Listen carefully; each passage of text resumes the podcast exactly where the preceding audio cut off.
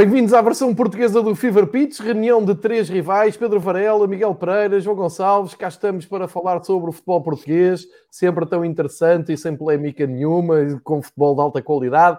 Não, não, não é, não é nada disto. Mas cá estamos nós para aqui, pelos meios, uh, tentarmos falar do que é importante. Para já, todos confinados, tanto em Portugal como em Espanha. Uh, isto está mal de números, cada vez pior, portanto fiquem em casa. Nós estamos aqui para contribuir, para vocês estarem pelo menos mais uma ou duas horinhas em casa, entretidos, para falar de futebol. Deixem os vossos comentários aqui na gravação, para quem quiser assistir à gravação em direto no YouTube, tem a, caixa de comentários para interagir. Uh, podem insultar até determinada altura, a altura sou eu que determino e, portanto, depois são os públicos que passarem ao, a barreira. Já falas, já falas na terceira pessoa, já falas na terceira pessoa, já, já encarnaste em futebolista brasileiro dos anos 90, não é? Exatamente. E dar as boas-vindas ao meu amigo Pedro Varela, líder, campeão de inverno, o grande Campeão de inverno, hashtag mais ridículo inventada no futebol português. E o meu querido amigo Miguel, que está em Madrid e junta-se, como sempre, aqui uma vez por semana para pôr a conversa em dia, falar um pouco de português, falar um bocado de futebol português e colocar aqui os pontos nos is. Está tudo bem com vocês? Com o Varela está, está tudo ótimo. Contigo, Miguel. O Varela está, está ótimo. O, o, Varela é adepto do Sporting Clube Portugal e Barcelona, eh, de futebol total e, e qualidade máxima de jogo. e eu, eu não posso aspirar a isso. Eu, eu só sou adepto do, não, do não, Conceição não, Ball. Do, nós, ganhamos, nós ganhamos com sorte. Com sorte, sem mérito, adversários fracos. Eh, é tudo mau. Ah, nós, eu nem sei. Fracos não, adversários fracos não te admitir isso porque em só esta não podem, só não podem dizer que ainda não jogamos contra todos, mas na próxima sexta, segunda-feira já podem dizer que jogamos contra todos. Portanto, na, na, próxima segunda termina a primeira volta, não é? Portanto, já jogamos contra todos. É que já nem isso vão poder utilizar, mas eu, enquanto, enquanto utilizar e nós estivermos em primeiro lugar, opa, eu já estou como o outro. Fico é contente. isso, Varela, deixa-te andar. Faz como o outro treinador diz, enquanto, ninguém, ninguém, enquanto andarem todos distraídos, vão-se Nós lá vamos ir. Mas logo se eu, eu... Começa, começa, a ter um cheirinho a Boa Vista 2001. até na qualidade de jogo, até na qualidade de jogo. Muito bem, olha, já está aqui a aparecer pessoal, pá, sejam bem-vindos, sejam, sejam todos, uh, todos bem-vindos, sejam à vontade. Uh, vou começar eu a dar aqui o pontapé de saída, porque tenho aqui dois temas rápidos, Benfica, claro, Benfica de uma forma geral, mas antes, permitam-me só que faça aqui um, um pequeno à parte de, de, uma notícia hoje. John Mortimer, o treinador do Benfica dos anos 70 e dos anos 80, que faleceu. Um, deve ter falecido na Santa Paz, porque ele já não ia para novo. Quando me despedi dele no estádio de Stamford Bridge, em 2016, quando fui ver o Chelsea Benfica da Liga dos Campeões, ele deu uma volta uh, ao relevado no intervalo, foi uma coisa muito emocionante. Tive de explicar a benfiquistas mais novos o que é que estava ali a passar, que não, não estavam a perceber quem é que era o senhor. Uh, e é um treinador que marca muito a minha, o, o meu começo de vida uh, no Estádio da Luz, a minha ligação com o Benfica, uh, porque acabou por reunir ali uma série de características que depois se veio a verificar são válidas para o resto do, da minha vida, enquanto adepto, enquanto, está, enquanto estando ligado ao Benfica emocionalmente ou não. Um, e portanto, o, a parte que eu faço é, é só para dizer: epá, o Benfica tem que respeitar muito o John Mortimer. As gerações mais novas procurem saber quem foi o treinador. Eu não me lembro da primeira passagem dele no, nos anos 70, mas as pessoas mais velhas na altura, o meu avô, uh, benfiquistas mais velhos, diziam pá, que tinha sido muito, muito competente. O Benfica foi buscá-lo a meio dos anos 80, depois daquela passagem alucinante de Sven Goran Eriksson pelo Benfica, ter deixado o Benfica ali nos pickers exibicionais e com uma final europeia, e era difícil depois ao Benfica voltar a ter esse andamento. Foi buscar John Mortimer, uma uh, escolha que em termos de resultados correu bem, mas reparem, uh, eu habituei-me, eu, eu, percebi muito cedo o que é que era o Benfica e percebi muito cedo porque é que o Benfica é um clube absolutamente ingovernável. Nunca uh, há uh, harmonia absoluta no clube, nem de dentro para fora, nem de fora para dentro. E digo isto porque, e o Miguel é um estudioso destas coisas, não, não viveu esses tempos, mas uh, de certeza que já uh, tropeçou por alguns destes lados. O Mortimer era o treinador da famosa época 86-87. E em 86-87 epá, no Estádio da Luz, era, o, o Benfica ganhava, ganhava normalmente. O, o, que hoje em dia é uma grande vitória de 2-0 ou 2-1 ou 3-1 e que dá para uma semana de elogios e entrevistas, na altura era assumiu-os.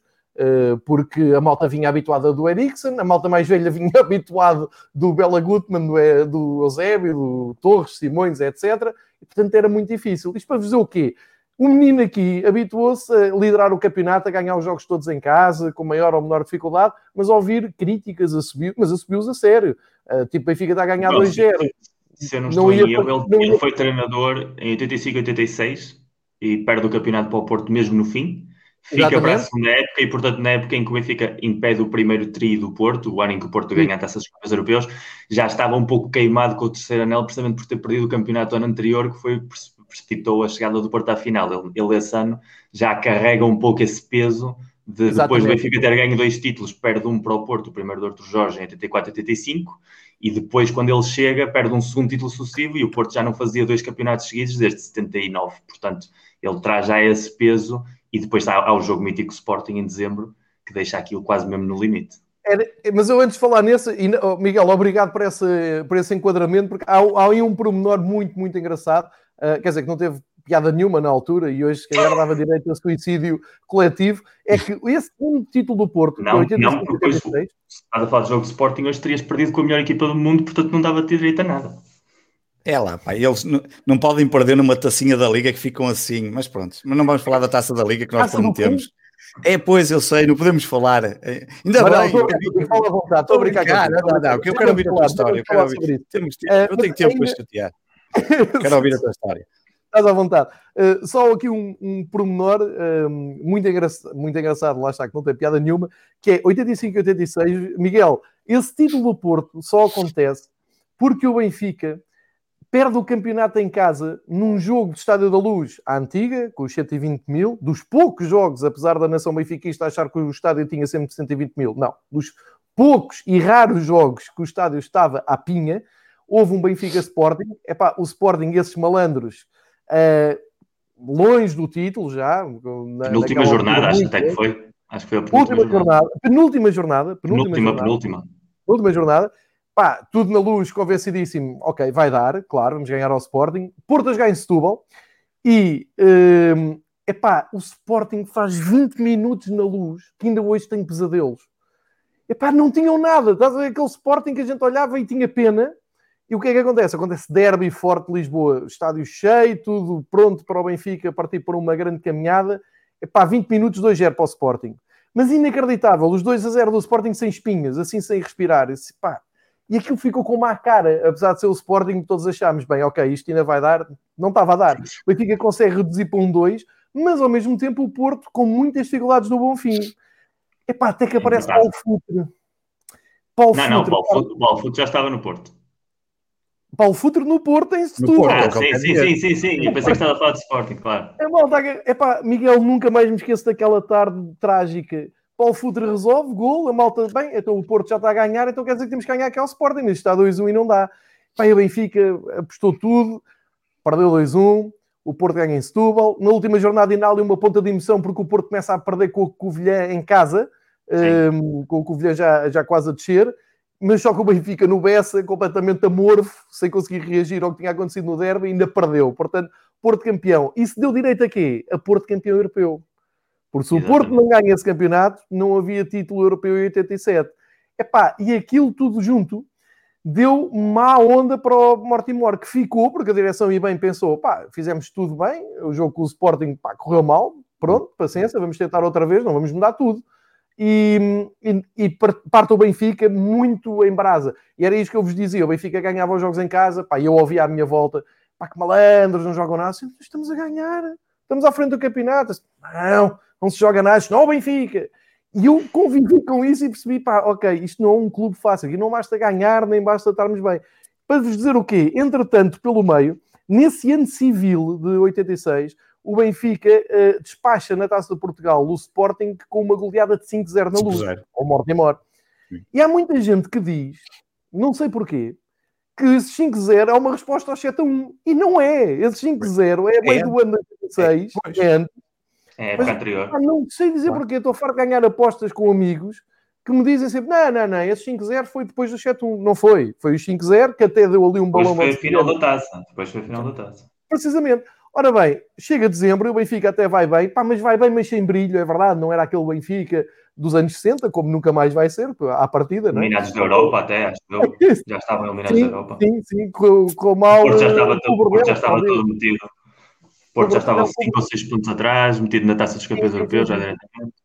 Uh, não, não, não estava a correr bem. Epá, e vamos ao Alvalade. Uh, minha prenda de anos do meu pai, foi a primeira vez que tive autorização para ir ao Alvalade ver o Benfica, já tinha ido ver ao Alvalade jogos do Sporting com amigos meus, jogos normais, europeus, mas para ver o Benfica fora, é para a grande prenda de Natal do meu pai, 600 escudos na mão, bilhete comprado, Alvalade 50 para o Campo Grande, o autocarro 50, 7 a 1. Saí com 6 a 1, devo dizer que saí com 6 a 1 e pensava que já tinha ficado em 6 a 1, não estava a aguentar o ambiente pesado.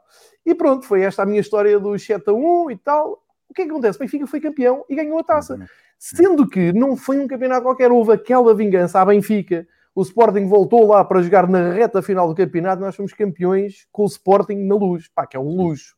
E depois ganhamos a taça, uma grande exibição do Diamantino, que vocês já, já devem ter visto, uma folha seca ao Damas, não é um guarda-redes qualquer, uma das melhores finais da taça que eu vi. Para mim, John Mortimer estava mais do que bem, pá, mais 10 anos, está bom foi despedido. Porquê? Terceiro anel não apreciava. Esta vitória que Sporting sofremos um golo, campeonato demorou muito tempo a ganhar e isto era o Benfica. O que é que aconteceu? 20 e tal anos, ou quase 20 anos, para ganhar uma dobradinha. Desde campeão. Pá, posto isto, dizer que eu nessa altura andava na secundária do Benfica, muito magrinho, com este belo e esbelto nariz saídíssimo, e há um colega meu, que já encontrei hoje no Facebook, que uh, aquelas loucuras de jogar a bola nos intervalos e campeonatos da escola e não sei o quê, e com a malucara toda do Benfica, disse: pá, tu não és João Gonçalves, pá, tu és o Mortimor, pá. Esse nariz é de Mortimor e fiquei conhecido como Morty. Há malta que estudou comigo, que ainda hoje, agora já devem saber, mas durante muito tempo não sabia o meu nome. Toda a gente me conhecia Benfica por Morty. Este é a minha ligação carinhosa e saudosa a John Mortimore, pá, uma pessoa que marcou muito mesmo a minha adolescência, o meu princípio de benfiquismo e a minha homenagem, deixo aqui nestes 10 minutos de conversa estas histórias que partilhei com vocês, porque hum, futebol também é memória e futebol também é as nossas raízes, as nossas origens, e no fundo ele personifica tudo o que ainda hoje está no Benfica. Benfica, esteja mal ou esteja bem, nunca nada está bem, é absolutamente ingovernável para quem lá está, e mesmo de dentro para fora e de fora para dentro é muito complicado, mas ainda bem, porque é assim que gostamos todos do, do Benfica. Segunda parte, vou ser muito. Só dizer duas coisas. Deixa-me só dizer duas coisas muito rápidas. Para, há, há, vários jogos desse Benfica no, no Futebol Liga, incluídos 7 a 1 também, para o pessoal que quiser ver como é que essa equipa jogava. E, e, sobretudo, há, há, que ouvir a oitentena, de, dedicada a essas duas temporadas, esse, esse trabalho brutal da, da malta de Matraquitos, porque cobre, cobre perfeitamente isso bem e acho perfeitamente indigno que naquela muito interessante série de, de 1986 que teve há uns anos que não haja uma personagem numa escola chamada Morty. Eu acho que isso é, é uma falha muito gorda. É uma falha muito gorda do argumento. Isso tinha de existir, pá. Não faz sentido. Meu querido amigo, a escola é onde eu andei, é a secundária de Benfica, onde pois, o Nuno Marco também andou. Eu sei, é, mandar para, é mandar para o Nuno Marco.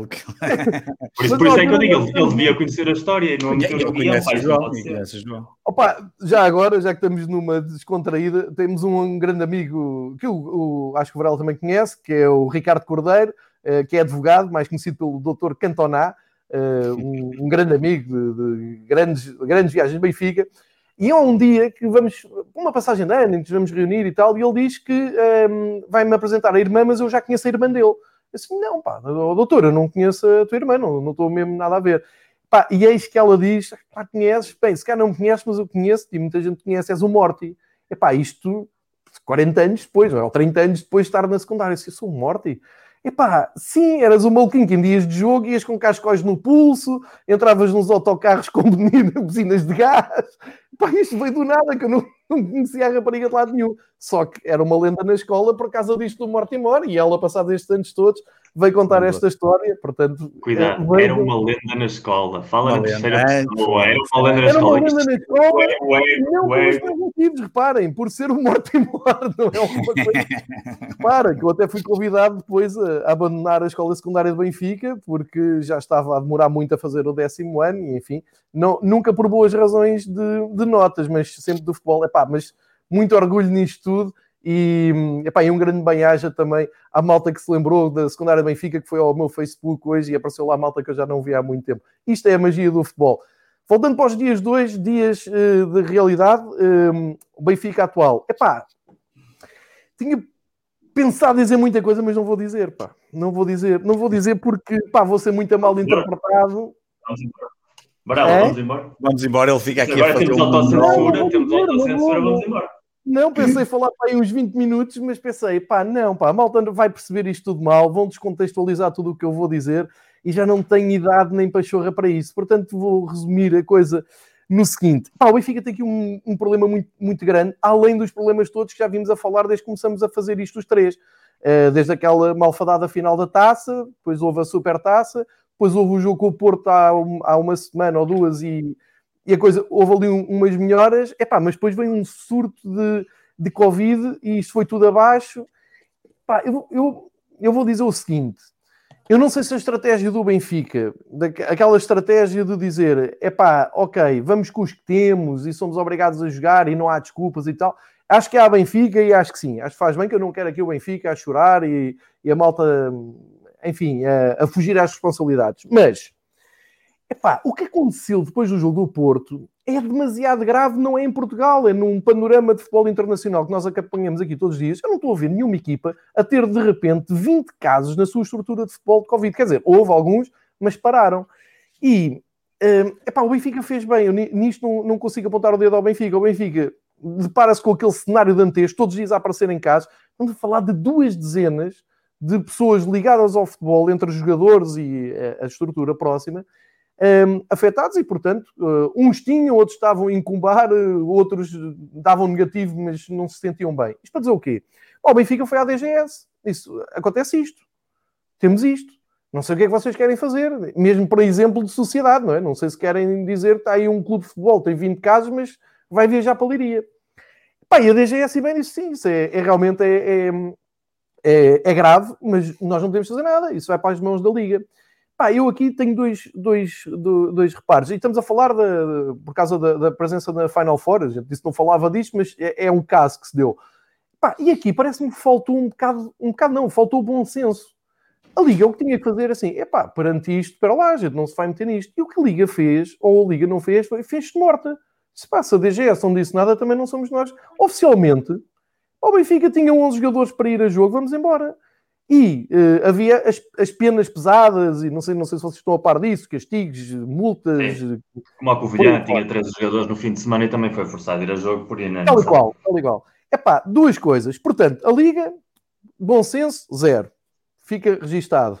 Os outros clubes, pá, o Braga também podia ter dito qualquer coisa, estão a perceber? Podiam ter dito assim, epá, e eu estou-vos a dizer isto, e como sabem, até me dou bem com dois jogadores que, que lá estão, até havia um certo desconforto entre eles, dizer assim, então, mas a gente vai jogar contra uma equipa que acusou não sei quantos casos de Covid e que provavelmente vão estar em campo outros que ainda não acusaram, mas vão acusar, como foi o caso do Elton Leite, claramente, não é?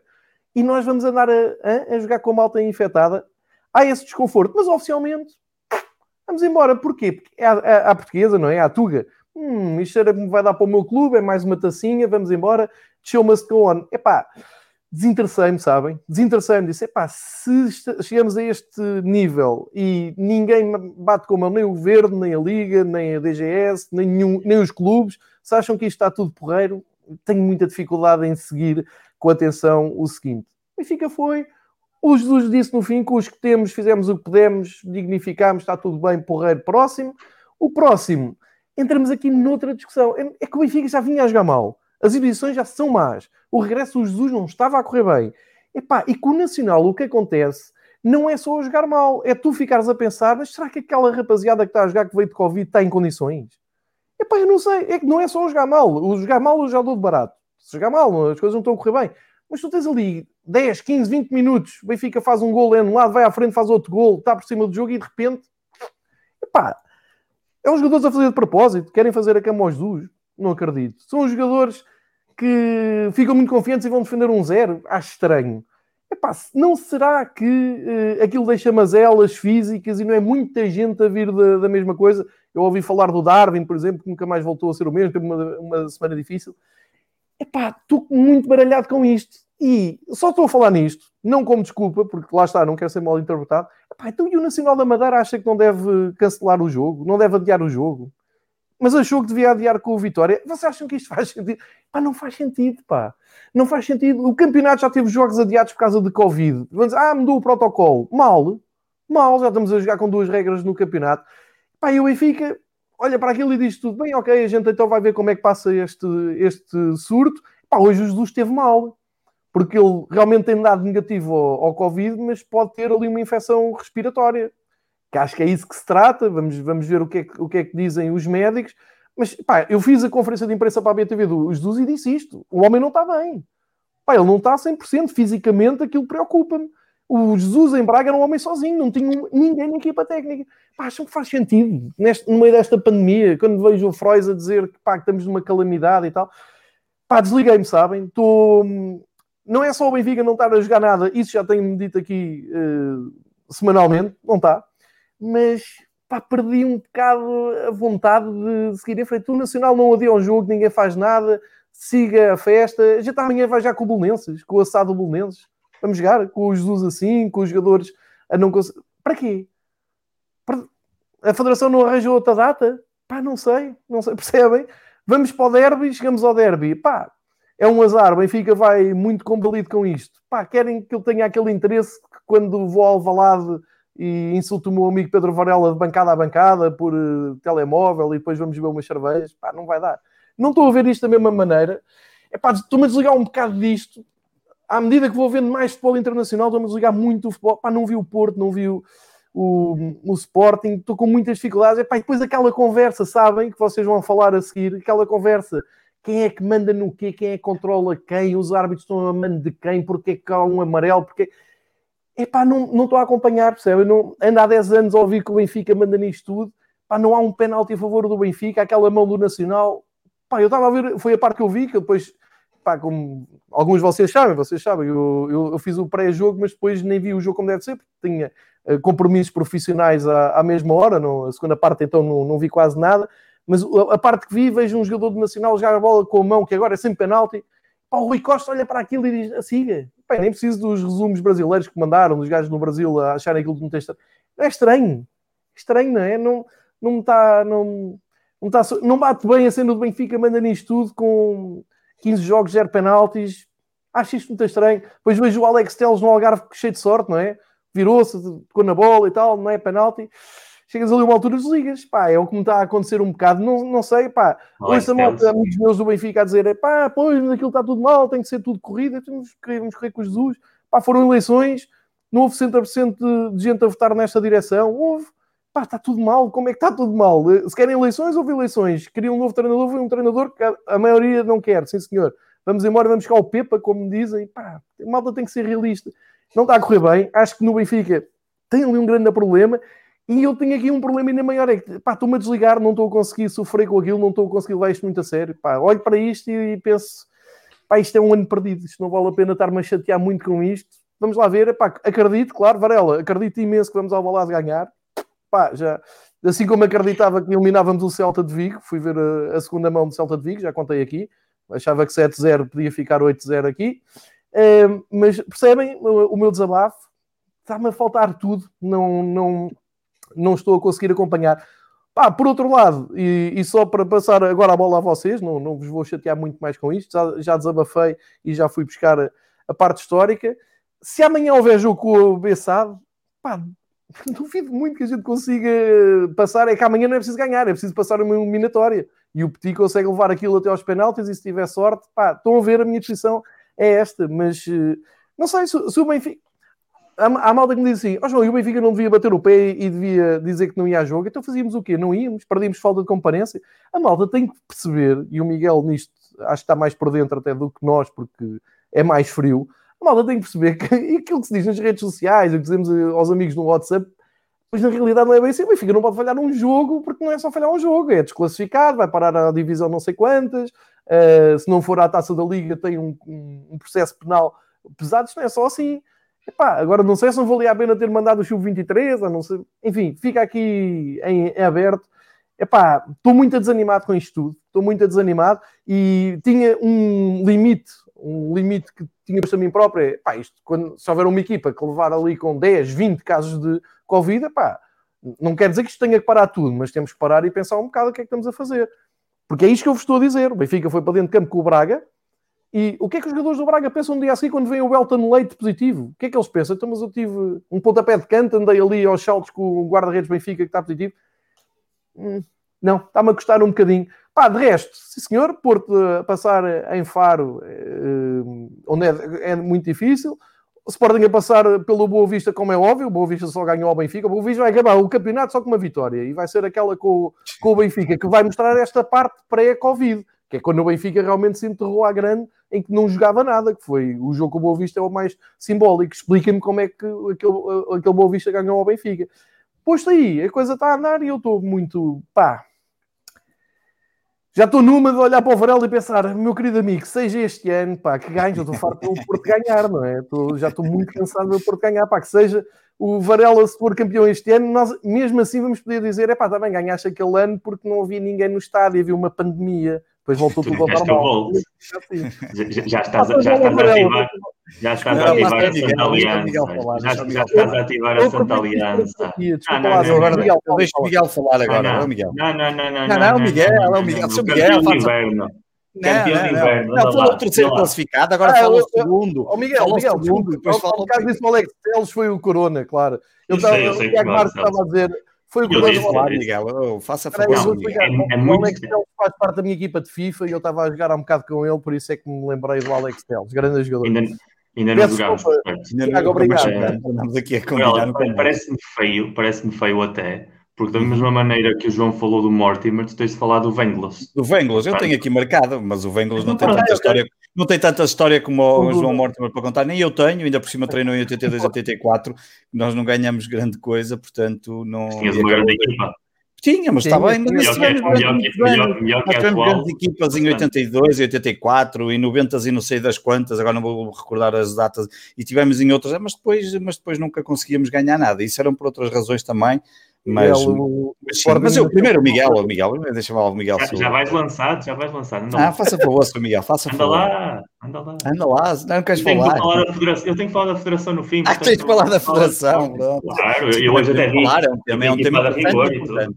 É um tema, é verdade, tinha reparado. É um tema, eu há bocado estava a olhar para a cor da camisola e estava a perceber o que é que ele estava vestido.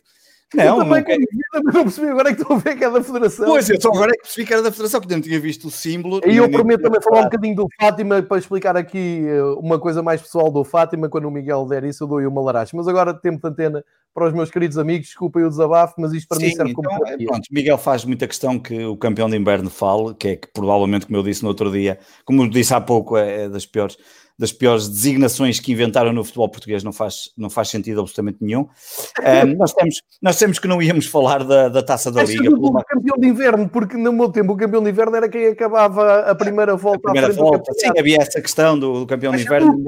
Antigamente ainda se dizia isso, brincava-se é, com essa questão. O campeão de inverno era mesmo campeão de inverno, porque mesmo é? que perca com vocês, continua a ser campeão de inverno na mesma, é, segundo o conceito é, antigo. És duplamente campeão de inverno. Eu quero é ser campeão em maio, que isso é o que interessa. Esse é o que conta para os livros. Mas, mas, mas eu da taça da Liga só quero dizer duas coisas. Uma, finalmente, desde que o Fever Pitch é gravado, que alguém vence títulos sem ser o Porto, era importante acabar com essa maldição, porque não, não estava a fazer sentido absolutamente nenhuma. Vamos aqui, não, não estarmos aqui agora preocupados, quer dizer, fazemos um Fever Pitch e só o Porto é que vencia títulos, não faz sentido nenhum. Claro. Um, queria dizer duas, não, três coisas. A segunda, pá, livramos também, de certa forma também a pandemia já tinha ajudado, mas de certa forma livramos o Sérgio Conceição de tirar mais medalhas para a bancada, também não havia espectadores para ele acertar, portanto também foi um ponto positivo de eliminarmos logo o Porto na terça-feira. Mas era uma boa um, maneira de dar uma medalha ao Pedro Neto, não é? Ou, ou, isso, exatamente, por exemplo, também podemos apanhar a medalha e dar ao Pedro Neto, que é, mostra bem como o futebol português é, é, é gerido, é espetacular, esquecendo-se das medalhas. Pá, e, e, depois... Da Taça da Liga. E depois fiquei a perceber que, mais até na terça-feira, na terça-feira ganhei muitos amigos aqui na, nas redondezas, um, porque, porque pelos vistos nós não podemos, parece que é um crime o Sporting uh, festejar títulos, uh, festejar títulos ou vitórias, ou seja, aquilo que for. Parece que neste momento o Sporting não pode, não pode festejar. Na terça-feira fiquei a saber que estávamos a festejar como se fosse uma Liga dos Campeões, uh, vindo da malta do Porto, de alguma malta que... Do Dragão. É? E pá. Benfica com o empate do Dragão também foi a mesma coisa. Epá, e... é? Olha, uma coisa agora que eu vou te dizer. não, eu, não, eu não ligo, pá, eu, eu não ligo, as pessoas é que vêm ter comigo e eu. eu, eu tenho... que eu te vou dizer. Vai ser o meu momento Bruno Nogueira, Nuno Marcos. Mas como é que tu ligas a essa porcaria? Porquê é, que tu não, ele não só liga, ele, ele retroalimenta que é pior. Mas eu, não, eu, alimento, eu, eu não alimento, eu não alimento. Eu alimento, eu alimento, eu faço o meu tweetzinho, as pessoas aparecem, não tenho muita gente a seguir e eu tenho que responder às pessoas. Hoje em dia já tenho um call center preparado para responder a todas as pessoas e abre tickets quem é para aquela gente. Explorar, a quem é que estás tu a explorar para ter esse call center? É, exatamente, que é para responder àquela gente toda. que é para... Pedro Neto realmente estou em ácidos, tem razão. Luís Neto, eu disse Pedro Neto. Pedro Neto é do Wolves, pá. Exatamente. Só, não, Luís, pá, por isso é que vocês estão aqui. Reparado, vai ver o Atalanta, anda lá, vai ver o Atalanta. E, e, e, em relação à taça da Liga, não, não há assim muito mais nada para dizer. Ganhamos, vencemos os dois jogos nos 90 minutos, nunca tínhamos ganho a taça da Liga sem serem penaltis e, e, fica dado. Depois, depois há aqui uma coisa em relação ao Covid. Epá, em relação ao Covid, nós já tínhamos falado nisso e logo no primeiro, eu fui dos primeiros aqui a falar e já tinha falado também noutros podcasts Pá, que o protocolo que existe, e eu fui logo ver no início do campeonato o protocolo, o protocolo é um protocolo amplo, pouco objetivo, que só poderia dar a geneira quando efetivamente a coisa. O problema é que eu acho que toda a gente pensou que quando passasse a primeira vaga a coisa depois ia melhorar e o protocolo nunca iria fazer grande sentido. Epá, esqueceram-se é que vinha o inverno, vinha a segunda vaga, se calhar ainda vamos ter uma terceira vaga, porque enquanto não se vacinar toda a gente, os casos continuam a subir, andamos aqui todos a aumentar de casos e de mortes de dia para dia. E, um, e portanto, esse, esse protocolo do, do Covid, eu, pá, eu lembro-me de ler muita gente preocupada. atualizado, Varela. Dizem-me que, por exemplo, o jogo do atualizado, podiam ter, epá, não, eu não faço ideia, mas tinha que ser uma coisa que fosse completamente objetiva e que, e que se percebesse e que não levantasse suspeição. Agora, eu, eu acho, que não faz sentido nenhum. Lembro na altura muita gente dizendo, não, não, é igual para todos. Não, não, é igual para todos, claro, é igual para todos, qualquer um pode apanhar. É pá, mas eu não, eu não, não faz muito sentido, de um momento para o outro, uma equipa que tenha 10 ou 11 jogadores não possa jogar, desvirtua de certa forma um bocado a competição. É, Deixa-me limite... aqui uma coisa, o Luís nem Freire... Sequer, nem sequer é igual para todos, porque pois? os clubes têm equipas B, têm plantéis muito mais vastos e, portanto, têm mais jogadores além a recorrer. Além disso, uma, além coisa disso. Sobre isso, uma coisa sobre isso, o Luís Freire Pá, que eu até tinha uma boa ideia dele, é, é, o clone do Manel Neves, para já, nós costumamos dizer que é o Dr. Manel Neves. O Luís Freire, que tem feito um bom trabalho, epá, ele teve muito mal na conferência de imprensa, eu vou-vos dizer porquê. Ele não pode responder na conferência de imprensa, pá, que não tem nada a ver com o caso do Benfica, porque o Benfica não tem nada que se queixar, porque tem 70 profissionais à disposição. O meu amigo, o Benfica tinha no mesmo dia marcado o jogo Benfica Nacional e o Benfica B Porto B ou Porto B, Benfica B neste caso. Que conversa é essa? O Benfica não tem 70 profissionais para ir jogar contra o Nacional. O claro. Ainda por cima, não podia recorrer à equipa B e já tirou de lá o guarda-redes, porque não tinha guarda-redes para jogar contra o Nacional, porque se o Sevilar fosse o nosso melhor guarda-redes, jogava nas taças, e quem joga é o Elton, e no campeonato joga o Odisseias. Está tudo errado em Portugal. O Luís Freire aproveitou muito bem, sacou um ponto na luz, faça bom proveito com isso. Mas não tem esse discurso, porque isso é um discurso desonesto. E é, é isto que eu vos estou a dizer. É a mesma organização, Liga Portugal, Primeira Divisão Segunda Divisão, Benfica B, no mesmo dia do Benfica da Liga Nós. E, portanto, o Benfica não tinha margem de manobra. Portanto, não brinquem comigo com essa conversa dos 70, porque isto vai eh, de acordo com aquilo que o Varela estava a dizer, deixar só esta parte. Sim, e o Porto também. O Porto jogou no mesmo dia também a equipa, a equipa coisa, não tínhamos seis ou sete baixas, sim. Pois ainda tu falaste aí da questão das obrigações, sei que mais. Recordamos que ainda aqui na semana passada discutimos o assunto que o Ruben Amorim lançou cá para, cá para fora, da questão de obrigarem o Sporting a ter que ir de avião para a Madeira, independentemente de tudo, tu tens aqui jogar, e portanto isto mostra que há aqui uma pressão claro. fortíssima claro. um, de, quem, de quem dirige uh, e de quem está à frente das competições para que elas se joguem a qualquer custo. Uh, esperemos que qualquer dia não aconteça qualquer tragédia para que o qualquer custo, afinal, uh, se calhar não possa não valer assim tanta pena como, como, se, está, um, como se está para aí a, a falar. Depois, um, depois o Sporting ganha o Porto, desde que fizemos o último Fibra Pitch, o Sporting ganha o Porto, ganhou o Braga, conquistou a taça da Liga, depois ganha o Boa Vista, mantém o primeiro lugar, quatro pontos de avanço, tudo à base da sorte, tudo à base de uma equipa que não joga nada, marca poucos golos, uh, sofre muitos golos, o treinador não percebe nada daquilo, afinal é tudo ao contrário. Afinal, eu, eu até compreendo e, e, aceito, eu continuo a dizer, Porto e Benfica são o, até, até antes do jogo, até ontem, ontem até, do, até portanto o Benfica jogou ontem, Uh, o Benfica jogou na. Benfica jogou ontem, ontem. segunda. Eu até segunda-feira um, dizia que Porto e Benfica claramente eram os candidatos na mesma à vitória final. hoje distancia um bocadinho. É evidente que o Benfica está a perder, perde aqui algum, eh, alguma vantagem e pode, inclusive, depende, como aconteceu o jogo na segunda-feira, o Sporting poderia até dar uma machadada forte no Benfica, porque não é só recuperar para o Sporting, seria recuperar para o Sporting e para o Porto, que é sempre mais complicado. Se recuperar contra um já é difícil. Portanto, neste momento continuo a achar que o Porto continua a ser uma equipa um, completamente um, que tem mais soluções que o Sporting. Agora, e pá, não, não, vi o Porto terminar o jogo ali borradinho, uh, para usar assim uma expressão muito, muito simpática. Poderia ter eh, empatado ontem no jogo, mas também fez muito, se calhar, para, para, para vencer o jogo, como aconteceu com o Sporting com outros jogos. Acho que a equipa, em relação ao que o, Ruben Amorim tem feito com esta equipa, há ali jogadores que estão altamente motivados, há ali jogadores que estão. Pá, o Pedro Porro uh, nota-se perfeitamente, já tinha falado disto.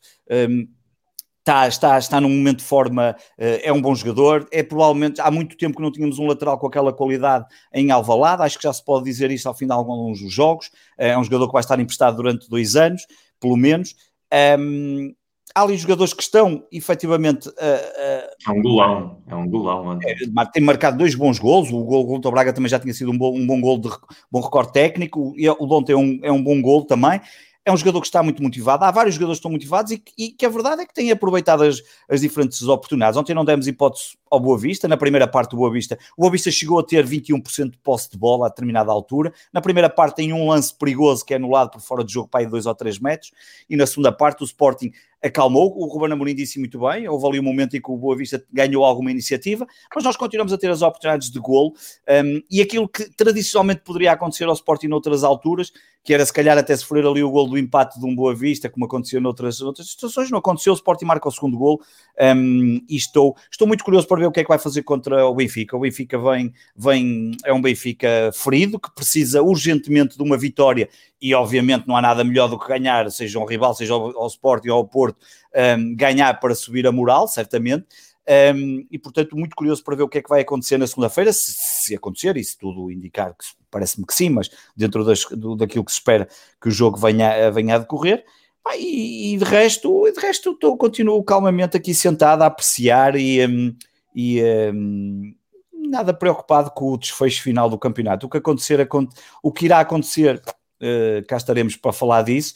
Continuo a achar que o Porto é o mais sério candidato na mesma, mesmo estando a 4 pontos para ser o, o, campeão nacional, mas eu digo, sem problema nenhum, que o Sporting tem aqui uma palavra a dizer, continuo a achar que tem, apesar de já ter feito aqui algumas más exibições que eu acho que tem sido recorrente com todos os clubes, claro com mais com o Benfica, por isso é que está na posição em que está, diria que tem capacidade para vencer este título, este campeonato, agora, daqui até lá ainda falta muito tempo, mas também já não podem vir com a desculpa que ainda só jogamos contra esta equipa, ainda não jogamos contra aquela. Na segunda-feira já jogamos contra todas as equipas e, um, e algumas coisas têm mudado. E, uh, e, portanto, vamos, vamos ver. E passo a palavra aqui ao meu caro amigo Miguel. Do Vengulas não tens nada a dizer, então. Não, já, já, disse que morreu e, não, eu disse que infelizmente já sabemos que morreu, quer dizer, já sei o que é que este diga mais. Eu não, eu, eu, eu, o Vengelos, o Vengelos foi treinador de Sporting entre 82 e 84 quando eu tinha 7 anos e 9 anos. Eh, tenho muito, não tenho, não tenho o João mais velho do que eu, não tenho, não tenho essa, essa memória sobre ele. Não, uh, não... Vamos ouvir o que é que o Miguel tem para dizer. Miguel, Miguel tem sempre coisas fantásticas para dizer. E, portanto, o Venglos, por exemplo, podias ter dito, à parte que ele chega ao Sporting depois de treinar a seleção da Checoslováquia no Euro 80 e no Mundial de 82, é o primeiro treinador não britânico a treinar na Liga Inglesa, quando ele vai para o Aston Villa é, toda aquela moda de treinadores continentais que depois, eh, sobretudo a finais dos anos 90, mudou completamente o rosto do futebol inglês. Ele foi, digamos, o precursor, precursor tático na época em que treinou em Birmingham e, e era muito bom treinador e acho que as equipas de Sporting dele uh, não eram más equipas. Uh, tinham excelentes planteios, desde logo a equipa 82-83, que tinha acabado de ser campeã nacional, era, era, uma, era um excelente plantel, só que o Benfica desse, desse biênio era, era realmente muito forte, jogava outra coisa completamente diferente, mas acho que foi, foi um dos bons treinadores que passou por futebol português nos anos 80, e mais uma vez, aí está a oitentena do, do Rui, do Pedro e, e dos outros Ruis para, para o pessoal desfrutar e, e, saber mais sobre isso. E eu gosto de falar último, porque assim posso pegar nas coisas que vocês disseram. Miguel, uh, antes, passar tipo, finalmente para ti, deixa só dizer, o João Nuno Costa tinha feito aqui uma pergunta, ele fez uma pergunta a cada um dos três, e eu vou só dizer... Eu e, o João não está a subir chato hoje? Não não, o João está a dormir, está a ver o futebol italiano, ah, coisa já está completamente distraído, já não quer saber do futebol nacional, está a ver futebol italiano, não passa as perguntas. Eu, ah, é, que... é importante para aqui, para eu pensava que vocês conseguiam ver sempre o chat do YouTube eu e do lado direito. Eu, eu, eu, eu estou a gravar com o telemóvel, não vejo. Ok, ah, Miguel, ok, ok. Eu não sabia, eu não sabia. Então, mas eu, eu digo, só a pergunta que o João não Costa tinha feito. Aqui, Miguel, desculpa lá. Mim, eu, eu, o Miguel também pode responder a dele e depois tu podes responder a tua. A minha, no, no caso do Sporting, ele estava a perguntar se sentia def segurança defensiva no Sporting e depois faz a, a piada do hockey. Eh, quero dizer que deve ter visto o programa que eu fiz na sexta-feira com o, com o Sérgio e com o João Nuno, porque falamos dessa, dessa questão foi um magnífico programa que fizemos na sexta-feira das modalidades, mas em relação à segurança defensiva, epá, eh, é sempre é uma questão muito discutida no Sporting e, e, e para mim é, é, resume só uma coisa: o Sporting está em primeiro lugar, tem quase metade dos golos que o Porto sofreu. Epá, alguma coisa tem que estar a ser bem feita. Eu acho que nós ganhamos com, com o guarda-redes. Não, não, não, para mim já, já, havia poucas dúvidas. Não há dúvidas absolutamente nenhumas neste momento. Por muito que eu gosto do Luís Maximiano, não tenho dúvidas nenhumas que o Adam foi uma mais-valia para o Sporting, um, com o outro defeito que tem, mas como é óbvio, mas, mas que foi ganhamos muito, não quer dizer que não falha ali de vez em quando, e já teve alguns problemas, Santa Clara, por exemplo, lembro-me, onde na altura até deu o gol do empate, mas, mas eh, e depois a grande questão que se coloca é sempre o Neto, mas a verdade é que o Neto, o Coates e o Fedal, pessoalmente o Neto e o Fedal, que têm sido altamente massacrados desde o início, pá, a equipa está a responder bem, o Sporting até agora sofreu nove golos, um, não é fácil marcar golos ao Sporting, um, pá, diria que desse ponto de vista um, está a funcionar e diria que, que, que, nós até podemos querer melhorar, mas não, não, não acho que seja esse o grande problema do Sporting neste momento. O Sporting tem claramente um problema na frente e ainda ontem se viu, uh, por muito que se tenha feito uma corrente como se fez no Instagram, onde aquilo atingiu um nível absurdo de comentários na, no Instagram do Sporar a desejar que ele ia marcar gol e ia dar força ao rapaz. Uh, efetivamente, o homem teve ontem duas oportunidades quase escandalosas, e depois só temos a possibilidade de trocar pelo Tiago Tomás, porque ainda hoje vimos as imagens do Luís Felipe, de uma operação que ele sofreu há um ano e que está completamente, eu diria que ainda é impossível ele, ele poder, a recuperação vai ser, vai ser dura, e portanto eh, aí sim temos um problema que eu gostaria de ver resolvido. Todos os dias nos vendem a ideia de que vai ser o Paulinho, o Paulinho, o Paulinho. Já sabemos que o Ruben Amorim quer o Paulinho a toda a força. Agora também um, não vamos estar a, a, já, já pagamos 15 milhões por um treinador. Também agora entrar em loucuras pelo Paulinho e não me acredito que o Paulinho tenha assim. Pagamos? Não, não. O Salvador, o Salvador, das poucas coisas que ele disse direito e de jeito, tirando as parboices que disse na taça da Liga, que ele realmente não consegue, não consegue dizer nada de jeito, mas as poucas coisas disse jeito é que nós estamos a assumir os compromissos que estão, que estão firmados. Portanto, eu diria que Olha, do ponto de vista defensivo. Posso dar para responder ao João? Só Sim, depois passamos ao Miguel e o Miguel vai por aí fora, e depois vamos embora e o Miguel fica sozinho. Exatamente, a, a, posição que eu reforçava no mercado de inverno no Benfica. Para já, grande abraço ao, ao João Nuno, grande, grande benfiquista, grande companheiro, grande amigo. Um, epá, ao João, um, depois podemos estar horas a falar sobre isto. Uma posição, epá, e uh, se eu mandasse, tentava o empréstimo do Renato Sanches para ficarmos ali com a posição no meio resolvida. Se fosse possível, era aí que eu ia. Passo para o Miguel. O Veríssimo, afinal, vem ou não vem? Não sei, agora com os voos cortados entre Brasil e Portugal, não sei como é que ele vem. Não faço ideia. Não é pelo, pelo, pelo, mercado que vai ter o Sporting, que é nulo. Pelo mercado que vai ter o Porto, que aparenta também ser é nulo. Além de vocês terem é sido nulo, campeões, é além de ter sido campeões do mercado de verão, vão ser também campeões do mercado de inverno, pelo que estou a ver. Pelo menos são os últimos a, a investirem, se o negócio vai para a frente. Porque mais ninguém está a incorporar ninguém. Não há, não há negócios. Não te metas nisso. Eu acho que vai haver no Sporting, mas temos uma semana para isso. Vamos, ver. vamos então, do, vamos então do fim para, do fim para o princípio. Em relação, em relação. O Otávio, já lá vou, João, já lá vou. Ok, ok. Uh, em relação ao Olha, Sporting. Miguel, vou pondo aqui que vai ser dito no chat, está bem? Vou, vou pondo aqui. Tudo bem. Em relação ao Sporting, aquilo que eu te tenho dito, Varela, várias vezes por privado e no Twitter, o Sporting não joga particularmente bem. O Porto não joga particularmente bem. O Benfica definitivamente não joga bem. Ninguém joga bem. O que eu tenho visto é uma corrente, provavelmente resultado da emoção lógica e legítima de quem passou de uma época, como a do ano passado, terrível, a uma melhora muito substancial que se vê sobretudo a nível de resultados, com um empolgamento num estilo de jogo que não é para tanto. Que uma equipa pode ser campeã nacional jogando mais ou menos, pode. O Porto ano passado foi. Foi uma equipa que ano passado jogou mais ou menos, uns jogos melhores, outros jogos piores, foi campeão nacional. Ser campeão nacional significa ganhar mais jogos e fazer mais pontos que os rivais. Não significa nem jogar bem, nem jogar mal. Significa ser melhor a competir que os outros. E é aí quando eu faço sempre o meu fica-pé. Dá-se a sensação de que não se pode dizer que o Sporting não joga particularmente bem, porque não joga, e tem momentos de jogo bons e tem momentos de jogo muito fraquinhos, por isso vai em primeiro. Não vai em primeiro porque é a equipa que melhor defende, a nível de competência defensiva, o modelo de Ribeirinho funciona. A defesa do Porto, em contrapartida, é um desastre e por isso é que temos a quantidade de golos sofridos que temos. E em Faro não ter sofrido foi um milagre. E porque depois o Porto, a nível de competência de ataque, também provoca sofrimentos como o que tivemos em Faro, porque é uma equipa que gera muitas oportunidades de golo, mas concretiza muito poucas. E o Sporting é muito mais cirúrgico no aproveitamento ofensivo. Mas isso tudo não somos jogar bem. Somos jogar bem de vez em quando. Portanto, Sporting pode vir a ser campeão nacional e se, e se for, se ele lá sempre com mérito, porque só é campeão quem tem mérito, não se pode ser campeão sem mérito, a não ser que sejam duas equipas que chegam empatadas à final e houve ali problemas de arbitragem graves, houve ali lesões, houve ali histórias muito mais rocambolescas, mas pode ser campeão sem ser uma equipa que joga superlativamente bem. E o que eu disse em relação à celebração da Taça Liga, repito, qualquer pessoa pode celebrar qualquer coisa. Nem todas as coisas valem o mesmo. Mas o que a mim não me entra na cabeça, e eu nunca o faria, e eu nunca, eu nunca o faria, é celebrar algo que desprezo. Eu desprezo a Taça Liga. O Porto podia ganhar seis Taças da Liga seguidas, eu não ia celebrar nenhuma.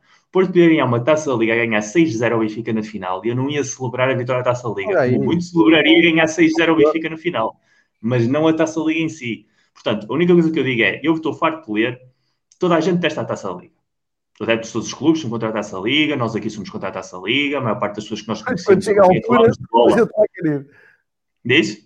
Mas quando chega a altura, ninguém. É isso que eu estou a dizer. Mas depois chega a altura e quem ganha, de repente, já gosta da taça liga. Isso para mim é uma contradição que não faz sentido nenhum. E eu estou à vontade porque eu nunca ganhei. Portanto, posso dizer isso desde, a minha perspectiva zero. Mas o que não faz sentido para mim é não gostar de uma competição abertamente com todos os motivos do mundo, porque a taça liga para mim não faz nenhum tipo de sentido. Não é a taça de Portugal, não é o campeonato. Até a própria Supertaça não deixa de ser um jogo que deveria ser entre o vencedor de uma competição e de outra. Portanto, aí, a taça liga é um negócio de marketing e, como tal, uh, eu o trato. Portanto, eu quando digo celebrar uma taça liga, como, como são as Champions, nem uma frase minha, mas eu entendo mais ou menos a, a, dinâmica, vem essa dinâmica, por um lado, com a dor de cotovelo de quem perde e queria celebrá-la também, coisa que não é o meu caso, mas depois, por outro lado, é não se pode estar constantemente a falar mal de uma competição e depois, quando se ganha, de repente celebrar essa competição. Ponto final. Não tenho mais nada a dizer sobre isso. Em relação ao, aos casos do Covid, eu disse aqui no início, o Varela foi dos a falar, eu também disse, uh, Portugal é o que é, nós temos a competição que temos por responsabilidade exclusiva do que os nossos clubes querem que exista. Está mais do que provado que a Liga de Futebol não existe. É uma entidade onde trabalham pessoas, onde ganham bom dinheiro pessoas, mas que não tem nenhum tipo de poder. Foi absorvida pela Federação, por um lado, já falaremos sobre isso, e não tem uh, margem de manobra para além do que aquilo que os nossos clubes querem, que é realmente quem tem o peso. Portanto, se se começou o campeonato este ano, nos moldes em que se começaram, sem nenhuma definição por parte da legislação a aplicar em momentos como este, a responsabilidade é nossa. Nossa dos nossos clubes e nós como adeptos, porque basicamente os nossos clubes, apesar de serem todos eles clubes democráticos com eleições, temos todas as direções que se comportam de uma, de maneira neste tipo de situações que não nos representam, nem representam provavelmente a maioria de todos nós, mas acabam por passar sempre uh, pelas pingas da chuva. E no caso do Covid, nós pusemos aqui o exemplo de Espanha que tem uma liga totalitária, autoritária, uma liga que é muito diferente da nossa na forma de trabalhar, e, e o João que tem falado aqui sobre isso várias vezes no, no programa de Fever Pitch, mas deixou uma normativa clara. Os clubes podem escolher um jogo por época, adiar. Um. Depois, a partir daí, tem de se apanhar. Se jogam com equipa B... Miguel, Miguel, desculpa, mas isso é em Espanha? Em Espanha.